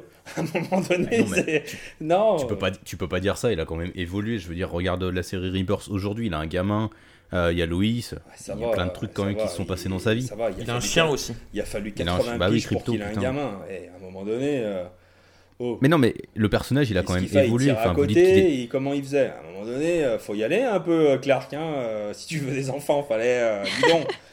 Faut, faut, faut Vous- donner un peu de sa personne, tu vois. Non, vous moi- dites, moi, je trouve vous dites qu'il est lisse, mais il est justement, il, est justement hyper intéressant sur ce côté-là. C'est le Boy Scout, c'est l'American Way of Life. C'est c'est le côté de, de, de, de l'immigré qui s'est intégré dans la, dans, Allez, dans la société allez, américaine. Et qui, oui, je continue avec la, je continue avec mon gauchiste. je continue à faire mon gauchias. Euh, c'est le mec qui s'est qui s'est vachement bien intégré dans la société, qui essaie toujours de prouver qu'il est euh, qu'il est un bon citoyen, qui essaie toujours d'aider euh, d'aider les autres. Je trouve qu'il a quand même des valeurs qui sont super importantes, surtout à l'époque où on vit aujourd'hui.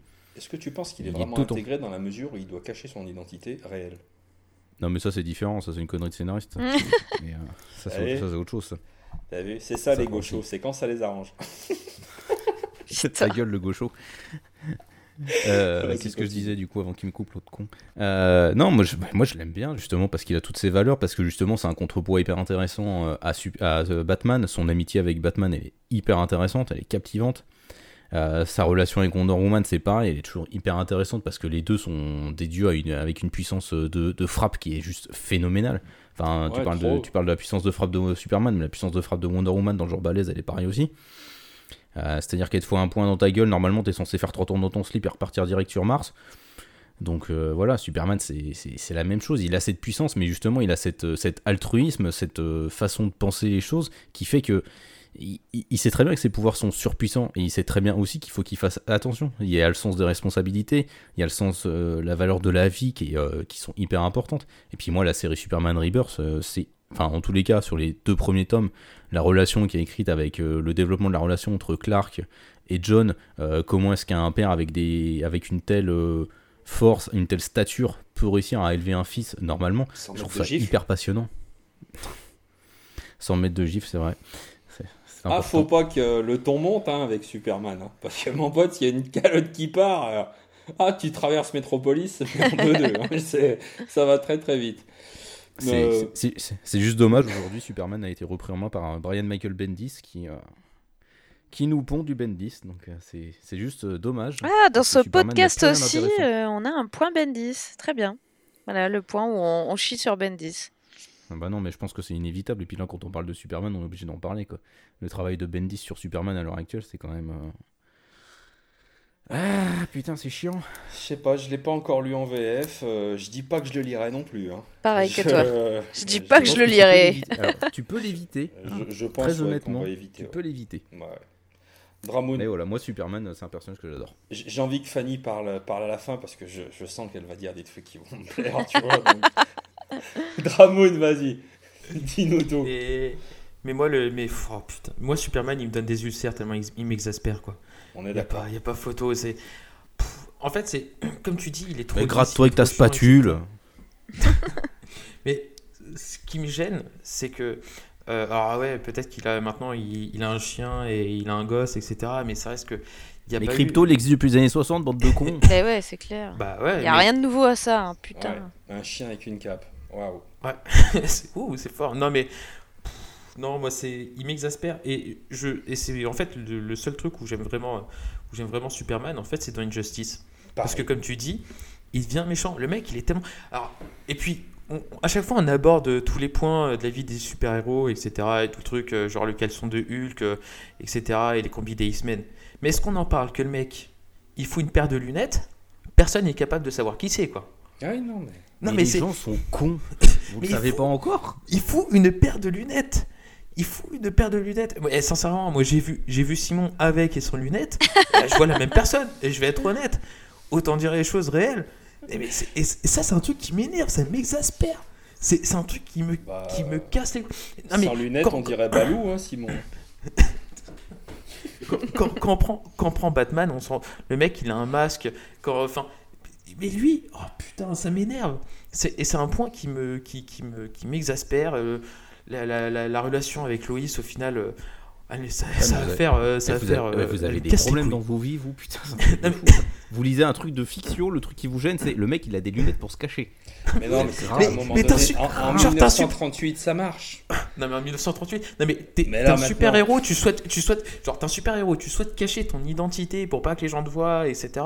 Déjà, alors, le mec, il devient, il devient journaliste. Ce top. Et il, peut, il porte des lunettes, genre, euh, bonjour, comment je me cache, euh, bonjour. Après, euh, forcément, il forcément, le, ce qui, ce qui est c'est l'accent kryptonien. Il faut le savoir. l'accent kryptonien, ça a un peu un, un petit goût de, de, sud de la France, tu vois. Alors, euh, si, euh, si, je peux me permettre, dans euh, All Star Superman, qui est scénarisé par Morrison, hein, Grant Morrison, il y a quand même une scène que je trouve vraiment cool où justement il se transforme de, de Superman en, en Clark Kent et, du coup, ça va vachement plus loin que juste il fout ses lunettes. Et, c'est vachement bien dessiné, hein, d'ailleurs. et, tu le vois qui. Bah oui, Quietly, c'est un génie. Et tu le vois courber ses épaules comme ça, donc se voûter un petit peu. Et tu vois que sa carrure, elle, elle apparaît différemment. Tu vois qu'il met des, des, chemises XXL là, parce que comme ça, on voit pas qu'il a des muscles. On dirait qu'il flotte dedans, qu'il est maigrichon. Qui, qui décoiffe ses cheveux dans l'autre sens, etc. Et, et, on voit qu'il en fait, il y a moyen de se transformer et, de manière crédible. Hein, c'est crédible quand on lit ça, vraiment. Et, ça, j'ai ah, j'ai vachement, vachement aimé. Mais c'est vrai que là, c'est bien amené et c'est. Mais c'est l'un des seuls, enfin, c'est le comics où on voit vraiment ça. Après, forcément, quand on dit qu'il est lisse, etc., faut pas oublier qu'il a 80 ans, il traîne son image de super-héros, enfin, il traîne une image patriotique, hein, faut pas oublier que c'est c'est le, le penchant de Captain America chez DC, hein, enfin, c'est c'est le mec qui vient pour aider l'Amérique. Euh, ah, c'est un, peu, c'est un, un, peu ça son rôle dans, quand tu regardes les premières histoires, les premiers, euh, les premiers récits sur Superman, c'est un peu ça. quoi. Ouais, la création est la même, mais c'est quand même hyper différent dans le concept. Enfin, Superman, c'est un, un, immigré, je te rappelle. Oui, oui mais c'est un immigré, mais en même temps, les, je suis désolé, mais les gars, 90% euh, des États-Unis, c'est des immigrés, hein, c'est des mecs qui viennent partout dans le monde. Donc, enfin, ce que je veux dire, il est représentatif de la population des États-Unis euh, dans le truc. Quoi. C'est, ça, reste, euh, ça reste un mec euh, qui a une conception complètement à but patriotique à l'époque. Quoi. Et c'est un immigré, mais les Américains, il faut oublier que c'est des Mexicains, des Néerlandais, des Portugais, des Français, des Anglais, etc. Enfin, c'est donc.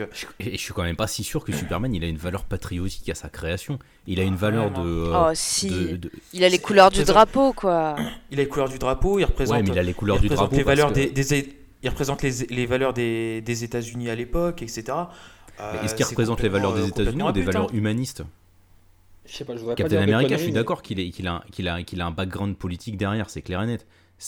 Mais Superman, je j'y vois pas autant un truc euh, enfin propagandiste américain en tous les cas derrière quoi. en enfin, tout cas pas à, la base, mon avis pas à la euh, base parce que quand les quand, enfin je suis pas un spécialiste de Superman loin de là mais d'après ce que j'ai pu écouter euh, sur différentes interventions autour de Superman, bah, c'est vraiment les, les, deux petits, euh, enfin les deux gamins euh, d'un quartier mm. un peu difficile, si je dis pas de conneries, juifs, qui ont essayé de créer un super-héros qui soit fort, qui soit, enfin voilà, tu vois. Et je pense que tous les trucs patriotiques qui ont été derrière, ça, je, je suis pas sûr qu'à qu'à la base de la création du personnage, ça y soit. Bon, après, par contre, euh, dans son histoire, euh, si, carrément. Quoi. Enfin, putain, Ah, ça a été, après, oui, ça a été réutilisé de manière abusive. quoi. Enfin, voilà, des, des- des États-Unis. C'est pour ça, en fait, moi, je, l'aime dans les rôles à contre-emploi. Ni plus ni moins. Je trouve que c'est un personnage qui est, euh, qui est super intéressant. Mais oui, mais je l'aime dans des, dans des trucs à contre-emploi. Superman Red Son, je le trouve super intéressant. Et Injustice, je le trouve. Oh non, merde, t'as pas le droit, pas Ah, Red Son. J'adore Red Son. Oh C'est de là la là. Ah, c'est Mais parfait, on, Red Son. on aurait dû faire ce, ce- ce top des comics avec Fanny et puis inviter une fois Simon et puis voilà, c'est tout. C'était terminé quoi. Mais c'est- Mais de la purge, Redson. Ah là là, mais je Oh peux pas te laisser dire ça. il y a que la fin qui est Je bien dans cette peux merde. pas te pas laisser dire ça. C'est horrible ce qui se passe. C'est un scandale. Ah non, mais j'ai même plus de mots, ma pauvre Fanny. J'ai Bah même oui, oui, non, c'est Bah, c'est d'une tristesse là. Non, non, Red Son, c'est. N'écoutez pas cet homme, euh, chers auditeurs. C'est. Lisez ma review, elle est magnifique. C'est c'est évidemment un incontournable, Red Son, et pour le coup, voilà, enfin, j'insiste sur ça, je trouve que Superman, il est jamais aussi bien que quand il est utilisé euh, hors de, son, euh, de sa zone de confort. Voilà, hors du, du côté Boy Scout. Est-ce que vous avez quelque chose à rajouter autour de, de Superman? Avant de le classer Bah, je vais, je vais pas révolutionner euh, les choses. hein, euh, finalement, euh, mon, mon avis rejoint Ah euh, beaucoup le tien. Dis du mal de Superman, fais-moi plaisir. C'est c'est c'est évidemment un personnage crucial dans l'histoire des comics, ça, ça c'est évident. Il a ouvert euh, la voie pour qu'on ait des super-héros, pour qu'on ait des, des histoires euh, aussi. euh, euh, bah voilà, euh, c'est un immigré à la base, les créateurs sont, juifs, etc. Donc il y a, un poids euh, très, très fort derrière la création du, personnage de Superman. Maintenant, je suis, je suis désolée, mais, mais il est chiant, quoi. Je veux dire, il est, il est ultra lisse, mais plus lisse, tu peux pas, quoi. C'est, pas possible. Il n'y a pas de personnage plus lisse au monde que Superman. Il y en, en a pas d'autre. Personne ne le surpasse. Donc, donc, donc voilà. Après, oui, il a une importance historique, mais aujourd'hui, est-ce que, est-ce qu'on lui foutrait pas un petit peu la paix quand même, hein? Est-ce qu'on sortirait pas pour les grands crossovers, hein, histoire qui, qui prennent un peu l'air, mais, on le laisse au, rabais le reste du temps? Parce que c'est quand même un peu triste. Il a, il a, enfin, je, vais me répéter, mais il a pas trop d'inventivité finalement dans ses pouvoirs. Il fait toujours les mêmes trucs, ça se répète vachement. Et, et ce qu'il fait sur Terre en tant que être surpuissant qui va arrêter le criminel du coin, quoi, bah non, ça n'a aucun intérêt. Donc il faut lui inventer des super méchants méga forts à tout, à, tous les numéros, c'est casse-couille. Mais en vrai, même ses faiblesses, elles sont chiantes. Je veux dire, la kryptonite, non mais sérieux, pire idée du monde, pire idée du monde. Je veux dire, le, le gamin, le gamin du coin de la rue, là, en bas de son appart, là, vous voyez, qui habite dans le, dans, dans, l'immeuble voisin de, de Clark Kent, il voit passer Superman hein, tous les jours comme ça, et puis, euh, et puis il se dit qu'il est quand même casse-couille, et puis que, que il est beaucoup trop boy scout machin, qu'il emmerde. Ah bah ça se trouve, tu vois, ce gamin, il va, trouver un peu de kryptonite, hein, laissé tomber par le super méchant de, la semaine dernière, et puis bam, avec son, son petit lance-pierre là, sa petite sarbacane, bam, il va, il va tuer Superman en 2-2. C'est de la merde, c'est de la merde cette idée. Donc c'est c'est dommage. En fait, je pense que aujourd'hui, Superman, ça ne fonctionne plus comme ça pouvait fonctionner à la création. C'est pas du tout un mauvais personnage, loin de là, mais mais mais ça fonctionne plus des, personnages unilatéraux comme ça et et, en effet, moi j'adore les les Red Son et les Injustice et voilà ce ce type de euh, d'histoire qui prend complètement à, contre-pied l'aura du personnage. Et, et c'est vrai que, je sais pas, moi j'a- j'attends toujours qu'il y ait une histoire assez, assez intéressante pour que, je sais pas, on, on, le voit un peu péter un câble et puis être ébranlé à l'image de ce qui peut se faire sur Injustice, mais aller moins loin, mais voilà, avoir, je sais pas, des, des problèmes mentaux. Ça serait vachement intéressant, par exemple, le surhomme qui, qui, euh, qui euh, bah, craque, qui a une dépression, parce que finalement, euh, qu'est-ce qu'il fout là Est-ce que c'est suffisant ce qu'il fait? Enfin voilà, ce genre de truc, là, ça serait intéressant. Mais, mais il continue à foutre des points dans la gueule à des Doomsday, et, et etc. Donc non, il m'intéresse pas, quoi. Alors moi, J'ai juste envie de dire, je suis d'accord avec la dame. Moi, ça me va bien. Alors, on classe combien? Alors, ah, je tire, après ce plaidoyer, je veux euh, rien en dessous de 40. Non, je déconne. Allez-y, faites-vous plaisir, faut pas déconner, mais, euh, mais, mais je suis totalement d'accord avec toi, Fanny. Mais totalement. En fait, ouais, c'est vachement dur de le classer parce qu'en même temps, tu as, as le côté euh, importance du personnage, mais en même temps, il est chiant. Es, voilà, tu es obligé de prendre en considération l'aspect historique. Ouais, ouais il y a un aspect historique incontournable du perso, mais après derrière, putain, il est pas emballant quoi. Ouais, moi je le classe, hein. euh, je le classe 25e derrière Okai et devant le fauve. Oh. Moi je le classe 23e derrière Shazam. Putain, ouais, euh, euh, Non, allez, euh, ouais. Mm, ouais, 24e. 24e, c'est bien.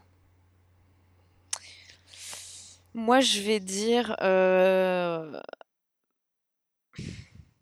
30 derrière Lex Luthor.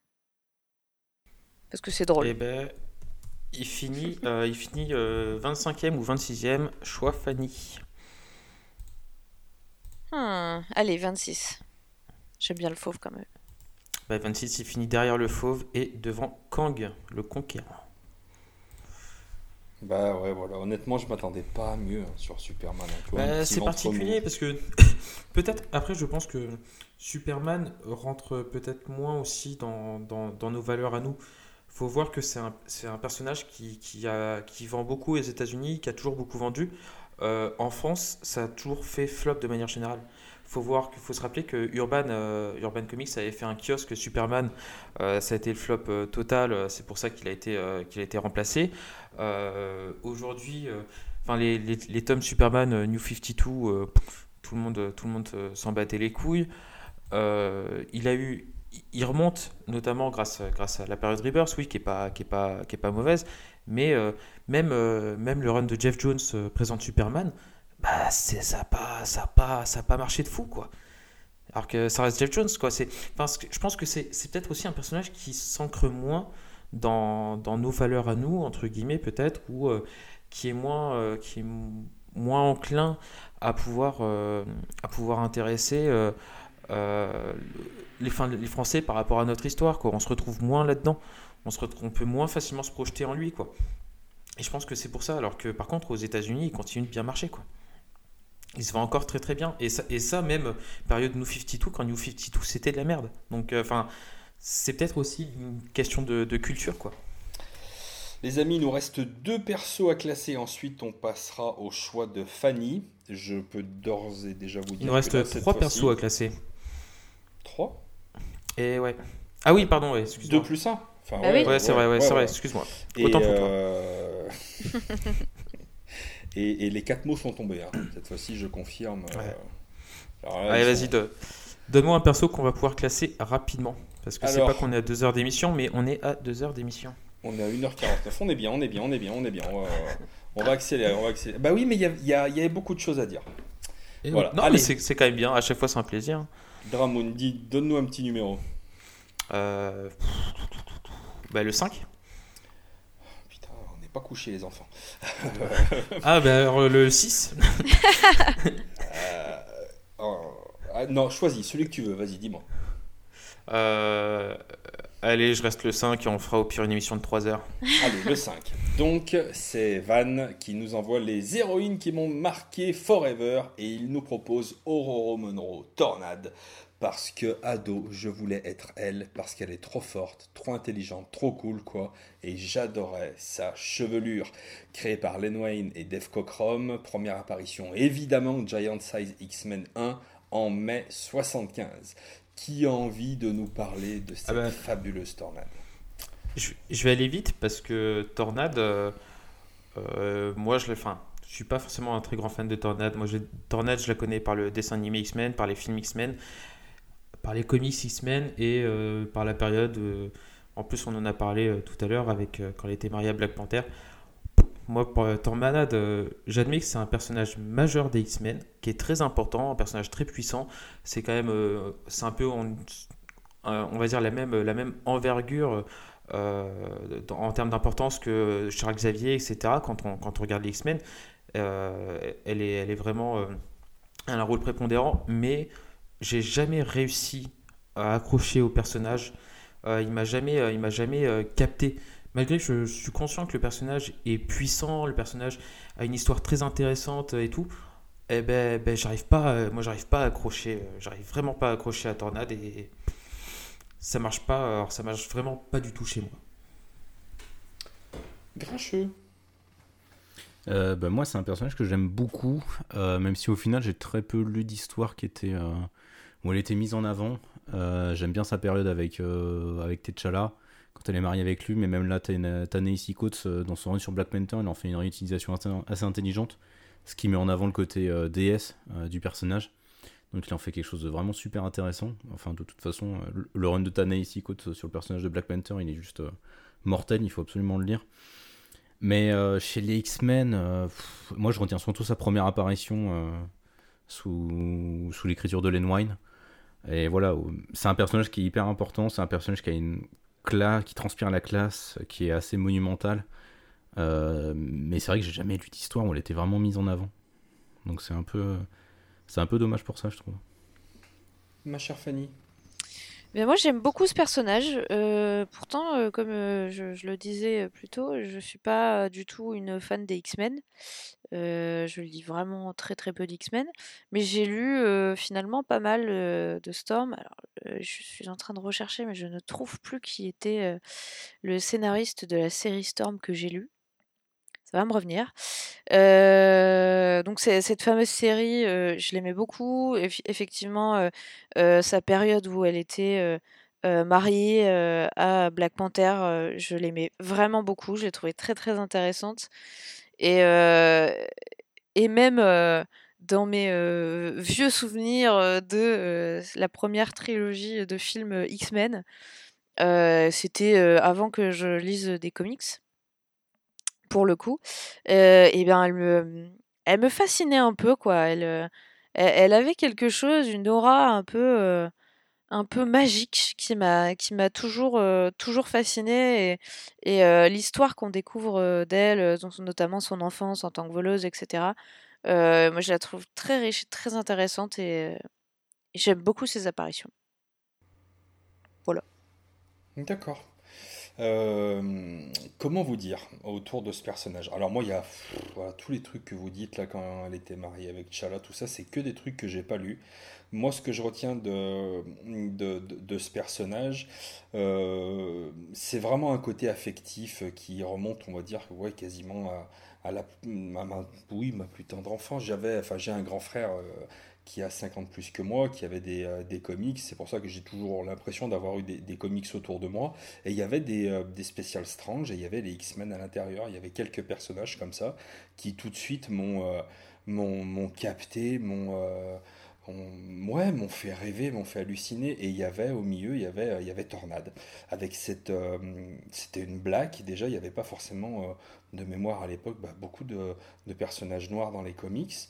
Euh, donc forcément déjà, elle, voilà, elle attirait le regard. Elle avait en plus cette immense euh, chevelure euh, blanche et elle avait cette prestance de, princesse mais totalement dingue quoi. Elle a une prestance, une présence folle, des pouvoirs que je, que je trouve toujours trop cool. Voilà, capter, enfin pouvoir utiliser la météo, faire venir l'orage, faire tomber la foudre. Enfin voilà, c'est incroyable. Elle a une euh, elle dégage une énergie folle. Et euh, vraiment, enfin moi je, la trouve absolument géniale. Et quand j'étais gamin, il y a eu un moment donné où, euh, eh ben dans, dans, les comics, du, quasiment du jour au lendemain, j'ai retrouvé ce personnage habillé en cuir avec une coupe de punk. Et là, d'un coup, c'était exactement le même personnage, mais qui, en tout cas, c'est comme ça que je le voyais, qui d'un coup euh, allait vers un interdit, vers qui était vachement transgressif. Elle avait une coupe de punk. Enfin, je trouvais ça, mais tellement, euh, tellement novateur, tellement euh, incroyable. Enfin, c'était, ouais, c'était un vent de, de, fraîcheur absolue quand j'étais gamin. Donc forcément, j'ai- un attachement euh, pour elle qui est, euh, qui est vraiment important, parce que moi, elle m'a fait rêver quand j'étais gamin. Et c'est vraiment cet aspect, par contre, tu vois, que j'ai pas retrouvé moi dans les films. C'est-à-dire autant euh, en Wonder Woman, j'ai vraiment ce, ce- truc que je, que je recherchais en voyant ce personnage-là, autant bah, Tornade, non, je suis toujours resté sur ma faim. Parce que pour moi, elle doit être euh, beaucoup plus mise en valeur. Je la trouve incontournable et sublime. Vraiment. C'est un personnage que j'adore. Voilà. Et tout ce que je pourrais vous conseiller, c'est de, de vous tourner bah, sur des, des vieux intégrales, évidemment. euh, L'époque Burn, Claremont, enfin voilà, bon, bah, des, et des vieux trucs, quoi. Mais qui. euh, il faut qu'ils fonctionnent encore pas mal aujourd'hui, hein, en termes de scénario, en termes de dessin. euh, bon, c'est des trucs que je kiffe encore, euh, encore aujourd'hui. C'est un personnage que j'aime beaucoup. Voilà. Alors, on classe combien cette bonne dame? Pour moi, c'est 26ème, c'est derrière le fauve. Moi, je vais la mettre 21ème, derrière Poison Ivy. Fanny? Hmm, pas facile. Euh, Mon maître étalon de Poison Ivy, il fonctionne moins là d'un coup. Bah, moi, j'ai mon autre euh, maître étalon de personnage féminin. Tu vois, t'as Wonder Woman, t'as Batwoman, t'as Susan Storm.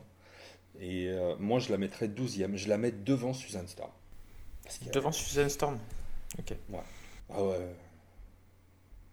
Je la mets haut, quand même. Vraiment. Eh ben, eh ben, je vais te suivre. Je vais la mettre, euh, moi, juste euh, derrière Flash. Donc en 14e position. Et elle finit euh, 18ème, donc elle finit euh, derrière Green Arrow et devant Aquaman. Yes. Un bien, bien, bien, bien, bien, bien beau personnage. Mm, Ouais, vraiment. Et je suis sûr que si Florent Bull euh, nous écoute, euh, je suis sûr qu'il il doit penser comme moi et que c'est vraiment, euh, ouais, c'est vraiment un sacré perso, quoi. Allez, euh, ne tombons pas plus euh, dans ces, ces petites passions infantiles. Mon cher Grincheux, le dernier personnage, il est pour toi. Donne-moi un numéro, mon ami. Euh, alors attends, j'essaie de repenser au numéro qu'on a donné. Putain. Oh, c'est pas grave, tu peux te tromper hein, au pire. Le 7, on l'a donné ou pas? Oh là, oui, mon Dieu, c'était Diablo. C'était Diablo, putain. Euh, le 8. Oh là là là là là là, on n'est pas couché les gars, je vous le dis tout de suite. Mais c'est sûr, c'est sûr, puisque c'est Change, change, dis bah, le je- 14, je- dis le Je, 14. je change Non. alors, 14. Ah c'est mort, c'est mort, c'est mort, c'est mort, c'est mort, on peut pas passer à côté, je vous le dis tout de suite. Et c'est Archiboldo qui nous envoie Wolverine. Ah oui, voilà. Ah oui, ah oui. Alors là, on parlait d'examen de la prostate tout à l'heure, ça y est, on y est. Mettez les gants blancs, c'est pour tout de suite. Donc, euh, personnage euh, évidemment inventé par euh, Roy Thomas, Len Wayne et Romita Senior. Première apparition, quitte à vous faire chier dans votre froc, Incredible Hulk 180. Eh oui, les petits, eh oui, Hulk, ça sert aussi à ça. Et voilà, à faire apparaître Wolverine. Première apparition donc en octobre 1974. Euh, qui a envie euh, de, de prendre la main sur ce personnage euh, incroyable qui est Wolverine allez. Wolverine, Wolverine, c'est un personnage qui est quand même assez connu. On va peut-être pas refaire tout, euh, tout l'historique, mais euh, voilà, de son, de son vrai nom, euh, James Howlett, même si c'est quand même pas souvent qu'il s'en rappelle. Il est, il est voilà, souvent amnésique et il est dans absolument toutes les séries du monde. Donc il est, il est chez les Vengeurs, il est chez, chez les X-Men, il est chez les X-Men de la côte ouest et tout le tintouin. Enfin, tu vois, il, est partout. Il est partout. C'est comme Batman chez DC, c'est simple. Donc euh, il est de toutes les équipes. hein, c'est donc un, un, un hyperactif notoire, hein, on, va, on va dire ça. Visiblement, il fait quand même pas beaucoup dodo. Et même quand il est mort, il est là. Ah, exactement. Et, euh, et voilà, de, de son nom français Serval, hein, comme euh, on va le mentionner. Ne riez je- pas, non, là c'est mon enfance. Alors là, non. euh, Ah, moi je ris. Ah, moi je ris même euh, ouvertement. Mais enfin, on a gagné au change parce qu'on aurait pu euh, avoir Glouton. Hein qui était quand même la, la ouais, traduction de. Wolverine. hein, donc, euh, Serval, c'était pas mal, Serval. bah, c'est mieux que Glouton, mais enfin, si on part de là, euh, tout est bien, quoi. Et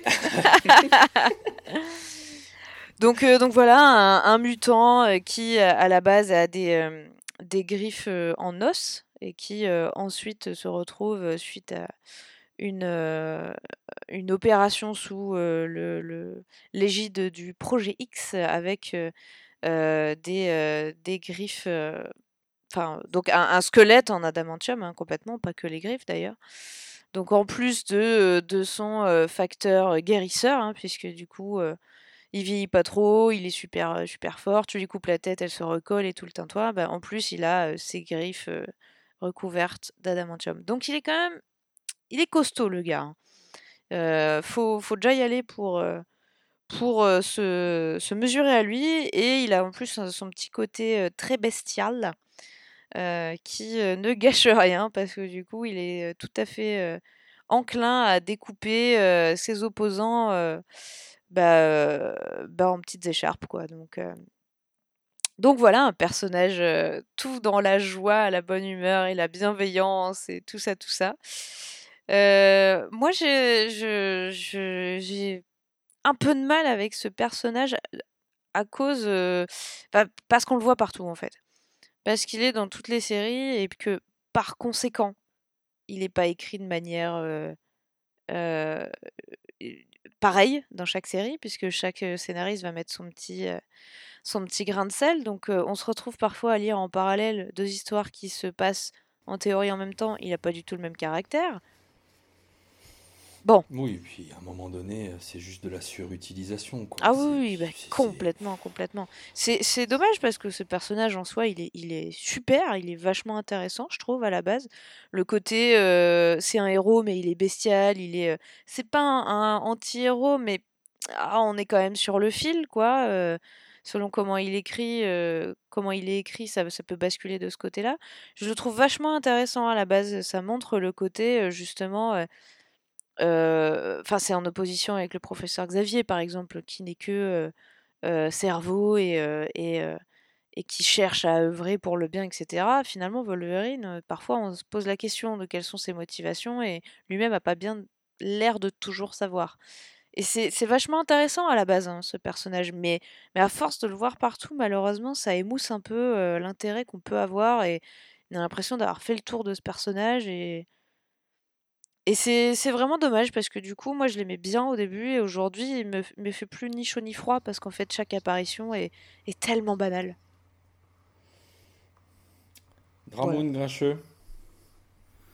Euh, bah moi c'est un personnage que j'aime beaucoup Wolverine. Euh, alors il est surexploité euh, Oh, par rapport autant que, Ba- enfin, autant que Batman j'ai envie de te dire quoi. Mais euh, du coup, enfin moi j'aime bien Wolverine de toute façon. J'aime bien la façon dont plusieurs auteurs ont eu d'interroger son rapport à la violence, la violence qu'il perpétue. Enfin Jason Aaron a, à mon avis été un des auteurs les plus brillants sur le personnage.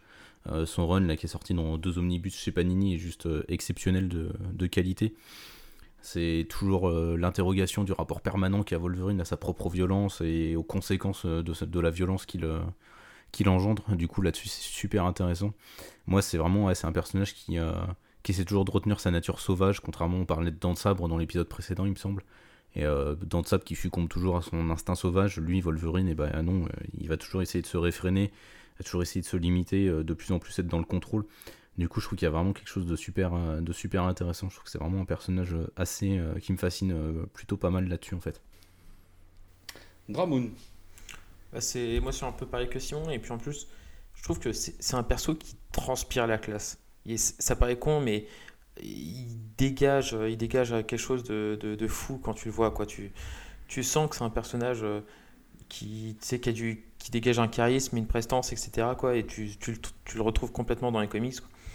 Euh, après je pense que aujourd'hui il est il est peut-être surexploité mais euh, il souffre aussi euh, de la mauvaise période qu'ont passé les X-Men et je pense que ça c'est un gros facteur également quoi c'est que faut pas ça fait plusieurs années que, les X-Men ne, bénéficient pas vraiment de très bons récits et je pense que c'est aussi pour ça que euh, il empathie également et donc on essaye de, de l'ex- de- de l'exploiter parce que c'est l'un des X-Men qui a le plus de potentiel donc on essaye de le remettre en avant, etc. Et je pense que c'est, il pâtit un peu de ça, mais après, il faut voir que, que ce soit, que ce soit les, récits qu'il a pu avoir, comme Old Man Logan, L'Arme X, La mort de Wolverine, etc. C'est, pour moi, c'est des, des, récits qui sont fous, quoi. C'est euh, quand même dans les films, euh, enfin c'est, pour moi, Wolverine, c'est, j'ai grandi euh, gamin avec Wolverine dans, dans le dessin animé X-Men. Quand il, quand il était dans les épisodes Oh, il, pétait la classe, quoi. C'était, c'était, c'était la folie. Non, mais c'est, ça, ça paraît anodin, mais c'est, c'est, j'aime bien l'esprit du cœur, moi, tu vois. non, mais c'est, moi, c'est, c'est une comparaison que des fois je fais qui, est un peu, qui peut paraître un peu bête. Quand on regarde, euh, quand on dit par exemple certains, mangas et certains mangas, euh, les seinen un peu populaires comme les Bleach, euh, One Piece, Naruto, Fairy Tail, etc., on va souvent tomber sur un personnage où quand on le voit, on sait que le mec, il est bon et il est surpuissant. Il, est, il, a tout, le mec, il pourrait défoncer tout le monde en un claquement de doigts, etc. Et tu le vois. Et bah, pour moi, quand je voyais Wolverine dans, les, dans le dessin animé, bah, c'était pareil. C'était, tu voyais un mec, tu savais ton gars sûr. bah, c'est mon gars sûr. C'est le mec où tu sais, t'as un problème, pouf, t'envoies Wolverine. T'as pas besoin de t'emmerder. Et pourtant, tout, que, si je reprends les mecs des mangas comme Wolverine, c'est des mecs qui sont puissants mais qui ont des failles qui ont des failles, euh, que ce soit, on va dire, humaines, psychologiques, par leur passé, etc. Et c'est pas des mecs euh, euh, qui sont surpuissants comme, comme peut être Superman, c'est des mecs qui sont puissants par leur, bah, par leur force de caractère, etc. Quoi. Donc, ouais, Wolverine, pour moi, c'est. Ah, moi, Wolverine, c'est, c'est ma folie, c'est mon enfance, je kiffe. C'est bon, ça. C'est bon. comment dire? Avant de dire tout le bien que je pense de ce personnage, voilà, j'assiste quand même honnêtement sur la surutilisation ces dernières années. Parce que pour moi, Wolverine chez les Vengeurs, Wolverine tout seul, Wolverine avec les X-Men, Wolverine à la plage, Wolverine chez Martine. à un moment donné, euh, si tu veux, quand tu as, un bon concept, une bonne idée qui fait vendre, je comprends que tu as envie de faire du pognon et que bon, bah, c'est certainement plus facile de faire euh, euh, beaucoup de Deadpool, beaucoup de Wolverine, mais à un moment donné, tu ce sont des personnages qui sont euh, vieux, où on a beaucoup de choses qui ont été racontées sur eux, et plus tu les uses et plus tu les presses, et plus à un moment donné ils perdent de leur essence. pendant l'épisode 4, on a eu le plaisir de classer le Joker, et c'est un petit peu ce qu'on avait dit. Attention de ne pas surutiliser le. J'aime bien, c'est les mecs qui donnent des conseils DC. Attention d'ici de ne pas surutiliser le Joker, parce qu'à un moment donné, sinon, on va perdre euh, le, plaisir de le voir arriver, de le voir débarquer. Et c'est, euh, à mon avis, un point essentiel avec, avec Wolverine. La surutilisation, moi, me gave un petit peu. Euh, même quand il était mort ces dernières années, il était là en Holman Logan. Merde, non, on fait chier, quoi. moi, le point sur lequel j'ai envie d'insister, que je trouve vraiment particulier avec ce personnage, c'est que c'est un perso qui, finalement, à, à, l'image bah, de son histoire, à plusieurs vies. Euh, il y a un moment donné, euh, donc il a ce, ce, passage au Japon avec Mariko, etc., qui marche super bien. Euh, le côté vraiment samouraï, empreint de, bah, de toute la spiritualité que tu peux avoir dans la, dans la culture nippone, qui marchait super bien avec ce personnage pourtant un peu bestial. Euh, ensuite, il a eu un petit peu ce côté, euh, alors de mémoire un peu, un peu mafieux quand euh, il était dans le rôle de, du Borgne, où il avait ce, ce bandeau sur l'œil. Enfin, tu vois, c'est des trucs que je trouve vraiment, vraiment intéressants, évidemment. un X-Men bah, légendaire, voilà, c'est le X-Men par excellence. Euh, quand on pense X-Men, moi je pense forcément immédiatement à Wolverine. Mais euh, je suis vraiment d'accord, euh, on va dire, dans les, dans les lectures récentes avec ce que dit Comics Grincheux, Simon. Vraiment, les deux omnibus de Jason Aaron, c'est c'est de l'or en c'est génial, quoi. C'est du Wolverine en proie à ses démons intérieurs. Euh, qui essaye de, se comprendre, de se rechercher lui-même, tout en combattant euh, sa propre bestialité. Des dessins, alors j'ai plus le nom des dessinateurs, mais vraiment, putain, il y a des arcs, mais qui sont mais juste, mais euh, à se taper le cul par terre, tellement c'est beau. vraiment, je sais pas s'ils sont encore trouvables, mais si vous avez l'occasion de vous procurer ces deux omnibus. Je sais que c'est vraiment des achats qui sont pas donnés, mais c'est euh, un investissement, à mon avis, euh, très très cool quand on aime ce personnage. Euh, voilà, c'est à peu près tout ce que je pourrais dire. Je rajouterais simplement le, truc du vieux lecteur, parce que moi j'avais commencé, bah, comme tu disais, avec les, les, les Serval dans les versions intégrales semic. Et waouh, putain, c'était super cool aussi à l'époque. Hein. Euh, alors je sais plus, c'était un des frères Kubert à un moment donné qui le dessinait euh, à l'époque où, euh, Magneto lui avait enlevé son adamantium. Oh, mais c'était des, mais des, des, histoires de, mais de dingue quoi. C'était absolument génial. J'aimerais vraiment que ce soit réédité. bon bah Wolverine, vous l'aurez compris, je le kiffe énormément. Et du coup, tu nous le mets où? Euh, je te dirais bien dans ton cul, mais c'est parce que ça fait deux heures qu'on est, euh, quand on est à deux heures d'émission et on peut se permettre ce genre de grossièreté. Euh... Bon, même au bout d'une heure, on pouvait. Hein. C'est ça qui est, beau. C'est aussi ça la beauté de ce, du top 10. La poésie, j'ai envie de dire. Euh, Moi, je le mets 11ème perso, après Speedy. 11ème mm. Oh là là, la vache. Ah ouais, moi je le mets, moi je le mets deuxième, moi. Euh, troisième, pardon. Moi, je le mets derrière Jean Grey. Écoute, bon, c'est pas pour faire du. Euh, moi, je vais le mettre premier. Parce qu'à un moment donné, il faut que quelqu'un ait le courage d'essayer de faire tomber Batman de son piédestal. Je le mets premier en sachant que tu viens de le classer onzième. Voilà. Mais euh, non, Wolverine, c'est. Euh, on aurait pu parler de, Wolverine les origines aussi. Enfin, non, putain, c'est vraiment le projet X. Euh, Barry Windsor Smith, putain, il y a tellement de trucs de fou sur ce personnage. Ouais, non, je le mets premier. Sans regret. Alors là, vous me mettez dans l'embarras. Parce que moi, euh, j'allais carrément pas le classer aussi haut. Hein. Laisse parler ton cœur, c'est pas grave. là, là, je sens qu'il y, a une pression qui monte, mais. Euh, N'oublie pas que nous allons classer le, ton choix dans quelques instants. ah, mais, ouais, t'as, dépassé ton limite. Bon, bah, du coup, on peut pas prendre le ah. classement. C'est, oh, c'est bête. C'est facile. C'est facile à ce compte-là. Non, alors moi, j'allais le mettre euh, en 20 e Ah ouais Ouais, après Aquaman. Oh ah ouais, il finit. 20 ça m'a un peu brisé le cœur, mais, mais après Aquaman. Alors mais en fait, c'est chiant parce que votre classement, moi, j'aurais pas du tout foutu pareil, quoi. Donc c'est compliqué. C'est c'est compliqué. Ah. tu sais, On le regrette beaucoup aussi, hein. Mais... Non, mais par exemple, le Sentry, là, moi je trouve qu'il est naze, donc j'aurais bien mis euh, Wolverine avant Sentry. Mais je peux absolument pas mettre Wolverine au-dessus de Aquaman et Poison Ivy, James Gordon, c'est impossible. Donc euh, voilà, euh, compliqué. Il finit 9 il finit derrière Damian Wayne et devant Thor Jane Foster. Bah, il reste top 10. Il reste top 10. Ça va. Ça va. Enfin, Daredevil devant Wolverine, lol, PTDR. Vas-y, Fanny.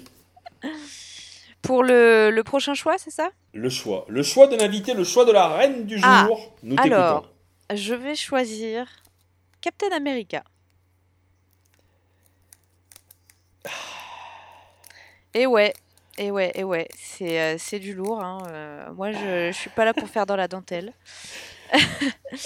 Euh, Captain America, donc ben voilà, le, un peu l'étendard de la maison Marvel hein, quand même, en tout cas un des un des porte-étendards. C'est c'est je sais pas si c'est le non c'est pas le plus vieux, hein, je crois que le plus vieux c'est Namor, mais du coup il est il date quand même de 1940, donc hein, pas mal quand même hein, pour un perso Marvel et donc qui a été créé par le grand, le King Jack Kirby et, et, par Joe Simon exactement. Joe Simon. Alors, mais mon pote, je me suis, je me suis vu euh, Guilux, euh, eh, ma chère Simone oh, Je suis mais tellement une purge en anglais. Joe, Simon. Oh, euh, j'ai essayé de le faire de manière subtile, mais euh, c'était trop, trop obvious, je pense. Ah, ah, Joe Simon, quoi. Désolé. Non, mais il n'y a pas de souci. Heureusement que je suis là pour corriger, quoi. C'est ça. C'est ça. Et bref, comment faire court sur Captain America C'est un peu, voilà, c'est un peu le, Superman de chez Marvel, pas au sens des pouvoirs, hein, rien à voir, mais plutôt en termes de, représentant des valeurs de l'Amérique. Il y a quand même le, nom du pays dans, son nom de héros, hein. c'est quand même pas mal.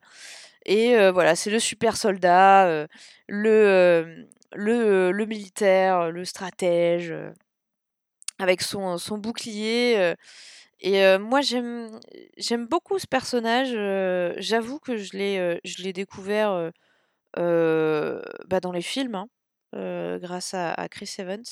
J'avais très peu lu de comics avec, avec une présence un peu importante de Captain America mis à part des crossovers, mais enfin bon, c'est toujours un peu compliqué de, retenir un ou deux personnages en particulier dans ces crossovers.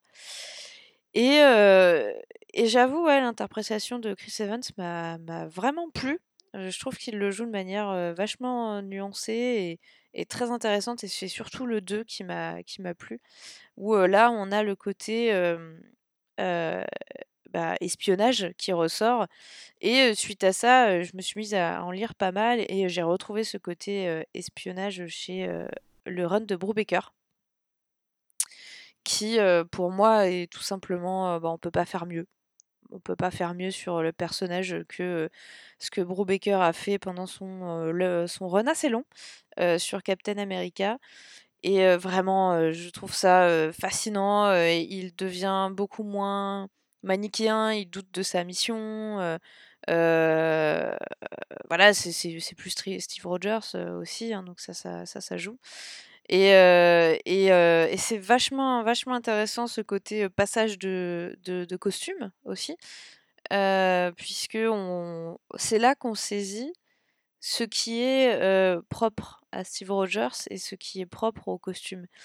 Et, et à quel point, surtout, Steve Rogers est un, et quelqu'un qui inspire les gens et qui arrive à, les amener sur le, chemin que lui estime le plus juste de manière très naturelle et pas du tout, en toute bienveillance. Et, c'est un personnage que j'aime particulièrement lorsqu'il est un petit peu plus malmené, un petit peu plus sombre, parce qu'il se révèle vraiment dans ces moments-là et c'est vachement bien, vachement bien rendu dans les films aussi, dans, dans les derniers notamment, où, où il décide tout simplement d'abandonner Captain America, de, d'abandonner ce, cet emblème, parce qu'il se retrouve plus dans la, dans la politique actuelle du pays dans les films. Et je trouve que cette intégrité, c'est vraiment, vraiment quelque chose que j'aime beaucoup. On retrouve les mêmes arguments que j'avais pour Wonder Woman, c'est pas un hasard. C'est c'est un personnage très différent de Wonder Woman, mais, mais, mais finalement, c'est ces valeurs aussi qui me, qui me parlent le plus. Et sans être mon personnage préféré chez Marvel, il, a un côté. il a un côté spécial à mes yeux. Il est vraiment, il est particulier et, et, et malgré le fait que ce soit un des plus vieux personnages, il arrive à rester toujours actuel et ça c'est ça, ça, mais ouais, et ça c'est une belle gifle à Superman et ça c'est la cerise sur le gâteau. Bah, c'est surtout que l'intérêt de Captain America, moi je trouve, c'est qu'à chaque fois les auteurs l'utilisent de manière hyper politique. Hein. Toujours que ce soit pendant le Watergate ou que ce soit euh, quand euh, Brubaker le reprend en main, ou là maintenant euh, quand il y a Nick Spencer avec son Captain America qui passe du côté de l'Hydra, ou quand tu as aujourd'hui Ta-Nehisi Coates qui continue à réinterroger le rôle des États-Unis, l'interventionnisme américain et tout ça. Euh, à chaque fois, il y a une vraie remise en question de, la politique américaine et c'est hyper intéressant. Euh, moi, j'aime beaucoup Captain America pour ça parce qu'il y a toujours des, euh, des putains de taquets qui sont mis à, la politique américaine. Et puis, il a toujours des personnages secondaires qui sont vachement intéressants, que ce soit Sam Wilson, le Faucon, que ce soit Bucky, que ce soit Sharon. Enfin, il y a toujours une, galerie de personnages autour de lui qui gravitent, qui sont hyper intéressants, qui sont tout aussi intègres que lui, qui sont tout autant euh, des, critiques euh, euh, jetées à la société américaine qui n'osent pas toujours se regarder en face. Et c'est un personnage qui est captivant pour ça, vraiment. quoi. C'est un des personnages majeurs de, du comics, à mon avis. C'est un personnage qui est intemporel parce que justement, bah, comme il a un socle politique hyper important, tous les auteurs arrivent à renouveler leur discours à chaque fois. Bah, je pense que tout a été un peu dit, quoi. Et je pense que le run de Brubaker sur euh, Captain America est tout simplement l'un des meilleurs runs sur les super-héros, euh, enfin, sur les super-héros que j'ai pu lire. Quoi. Il est d'une justesse folle. Euh, Bo Baker euh, l'utilise de manière euh, formidable et c'est moi c'est enfin c'est l'un des c'était l'un des premiers récits si ce n'est le le premier récit que j'ai lu sur Captain America c'était l'époque bah, comme à chaque fois en fait c'est quand dès que il y a des sorties de films etc et que Panini en profitait pour refaire des sorties etc bah, j'en ai profité et oh, c'est la folie déjà moi je suis, un, gros gros fan de Bo Baker donc j'adore son travail et j'adore ce qu'il fait en indé, en super-héros, etc. Mais ce run-là, il est vraiment excellent, excellent, excellent. Le, et le, bah après, j'ai pas grand-chose à rajouter en fait. Tout a, tout a été un peu dit. Et puis, bah, Captain America, c'est, c'est quand même un personnage. Euh, enfin, c'est un personnage vraiment emblématique de, de Marvel et c'est l'un des, c'est l'un des personnages les plus emblématiques même de, de, de Marvel, quoi. Donc euh, non, c'est vraiment, euh, c'est vraiment excellent. Quoi. Je serais pas vraiment plus dithyrambique que vous euh, sur. Euh, Mais est-ce possible? Challenge, challenge accepted. J'ai envie de te dire pourquoi pas. Non, mais enfin, c'est c'est beau ce que vous avez dit sur ce personnage. Vous m'avez donné envie de, de relire du, du Captain America. Moi, enfin, un truc qui n'a pas été dit, par exemple, moi j'ai beaucoup aimé le, les, les, les, Ultimates. Voilà. Le Captain America dans les Ultimates, moi je le trouve absolument génial. C'est une véritable euh, bouffée de fraîcheur. Euh, en tout cas pour moi à l'époque, c'était euh, voilà, une belle bouffée de fraîcheur. Un Captain America imposant qui réussissait à, comme tu le soulignais si bien, Fanny, à, emmener avec lui et à susciter je sais pas comment dire, il n'a pas besoin de faire des longs discours pour emmener les gens avec lui. Quoi. Il suffit, euh, voilà, Avenger, euh, rassemblement, euh, on y va, une phrase bien placée, une intention, une envie d'aller de l'avant, et on a le sentiment que tous les autres personnages autour, d'une manière naturelle, vont avec lui, le suivent et partent de l'avant. Voilà, il a un charisme de dingue et euh, c'est un personnage évidemment que j'aime beaucoup.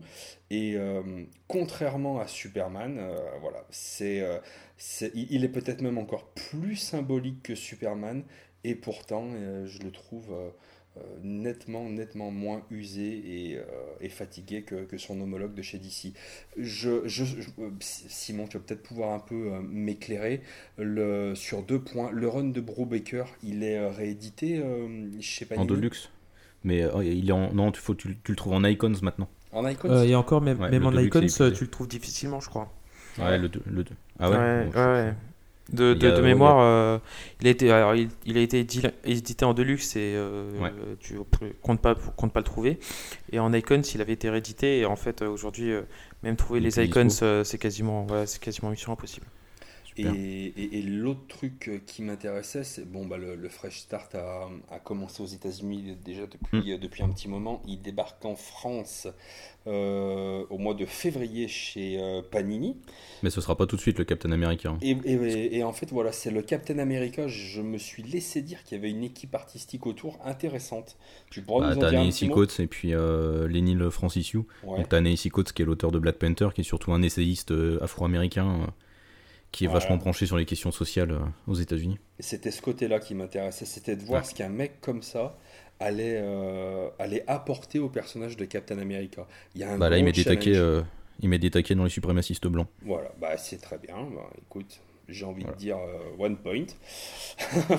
ça c'est fait, très bien. Bon, alors on le classe combien, charmant monsieur? Bah, moi je le mets cinquième juste après Wonder Woman. Ah ouais, cinquième quand même. Hmm. Ah, moi je le mets, je le mets, ah, mais moi je le mets 11e, mais ça c'est parce que je le mets derrière euh, Ah, quoi, ah, je le mets 10e parce que je le mets derrière Wolverine. Moi je le mets 9e parce qu'il mérite d'être au-dessus de Wolverine. Merde, euh... putain. Excusez-moi. Ah, Alors, ah bah, il y a, du beau monde. Hein. Couper, euh, Ouais, voilà, ouais, c'est. Euh... Oh non, ouais, non, non, non, Je le mets sixième euh, entre le Joker et Daredevil. Eh ben, du coup, il finit. Euh, bah, honneur à Fanny, il finit septième ou huitième. Donc il finit euh, devant Batwoman ou derrière Batwoman. Oh là là, certainement pas devant Batwoman. Déjà que, à mon goût, elle est trop bas dans le classement. Hein. Alors derrière. Alors du coup, il finit huitième entre Batwoman et euh, Damien Nguyen. Ouais, mais globalement, enfin voilà, quand tu regardes ne serait-ce que les, euh, les, les, Ah, ben, les- les 10 15 premiers. premiers, euh, pouah, ça a de la gueule. Quoi. Ça envoie du lourd. Et quand tu Alors- regardes les 5 derniers, euh, pouah, ça a de la gueule, Ça gueule. envoie aussi du lourd. Ouais, non, Ah bah de toute façon, on va, on va voir ça dans le récap euh, rapidement, dis donc. Bah, Dramoun, tu nous fais le récap des 5 premiers et des 5 derniers? Allez, vas-y. Allez, bah le premier, euh, toujours indéboulonnable Batman. Deuxième, toujours Jean Grey. Troisième, toujours le petit cul de Dick Grayson. Mais On l'aime. maintenant, le changement. La quatrième place, on a Wonder Woman qui a réussi à s'immiscer dans ce top 5, qui a fait reculer le Joker d'une place, qui finit cinquième. Et, Donc Daredevil euh, descend du top. et Du ouais, top 5, éjecté ouais. du, du top 5. Et euh, du coup, on a quand même Wolverine dixième, je le dis parce que j'aime Wolverine. Et on a notre top 5 de fin, notre queue de peloton malheureusement est toujours inchangé avec euh, Hulk 46e, Question 47e, Daken 48e, Amadeus Cho 49e et évidemment celle dont j'attends l'intégrale Panini Je suis cerise 50e, euh, 40e, pas. non 50e, Oui, ça- autant pour moi.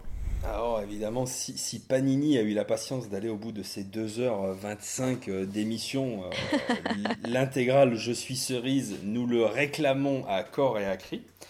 Euh, bon, euh, plaisanterie mise à part, c'est la fin de cette émission. C'était un, encore une fois un plaisir. On a eu des bons personnages qui sont sortis. Euh, pour terminer, on va faire comme d'habitude. On va dire, c'est pas l'instant promo, mais euh, on a l'habitude euh, bah, de se concerter tous les trois pour dire bon bah qui c'est qu'on va inviter, machin, voilà. Et très très rapidement, hein, dès, qu'on a su que ce serait tous les trois qui allions mettre en place bah, cette saison 3 du Top des Comics, on avait envie de t'inviter pour bah, toutes les raisons qu'on a évoquées en- au début de l'émission, euh, parce que bah voilà, tu es une des voix euh, indéboulonnables et magnifiques euh, des GG Comics, et voilà, je le redis encore, c'est euh, le, le- podcast de Comics Sanctuary. Tu m'arrêtes si je dis un moment donné une connerie, mais qui est euh, rafraîchissant à souhait. Il est génial. Vous êtes une belle équipe homogène entre vous. Il y a des caractères différents. A, c'est, euh, c'est toujours un plaisir de vous écouter parler de, de comics simplement avec bienveillance, avec bienveillance. Mon Dieu, euh, que le terme de bienveillance se perd euh, beaucoup trop euh, sur YouTube, les réseaux sociaux. euh, dans la vie en général, mais voilà, vous en parlez avec bienveillance et c'est un plaisir de vous écouter. Et donc, c'était un honneur de, de pouvoir t'inviter. Euh, J'ai également le plaisir bah, d'être abonné, euh, mais comme tout le monde, euh, enfin, en tout cas, tous les trois, à, à- à la chaîne YouTube. Comme le monde entier. bah, les, les, les Nerds à vif que tu fais en compagnie de Donatien. Et là, une fois de plus, enfin voilà, le travail, il est juste génial. C'est euh, à, à chaque fois un petit moment euh, génial de, bah, de, de vous écouter parler, bah, je sais pas, bah, par exemple de cosplay.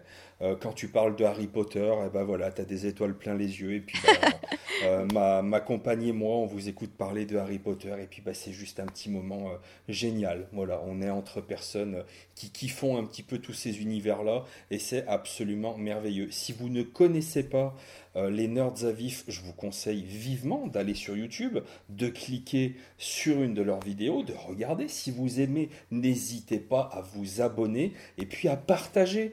Tout simplement, bah, que ce soit ce top ou bien le travail de Fanny, le travail des GG Comics, euh, que ce soit les uns ou les autres, on n'est jamais rien que des passionnés de comics qui prenons un petit peu sur notre temps perso bah, pour dire des bêtises, pour parler avec passion bah, de tous ces univers qui nous, euh, qui nous font rêver.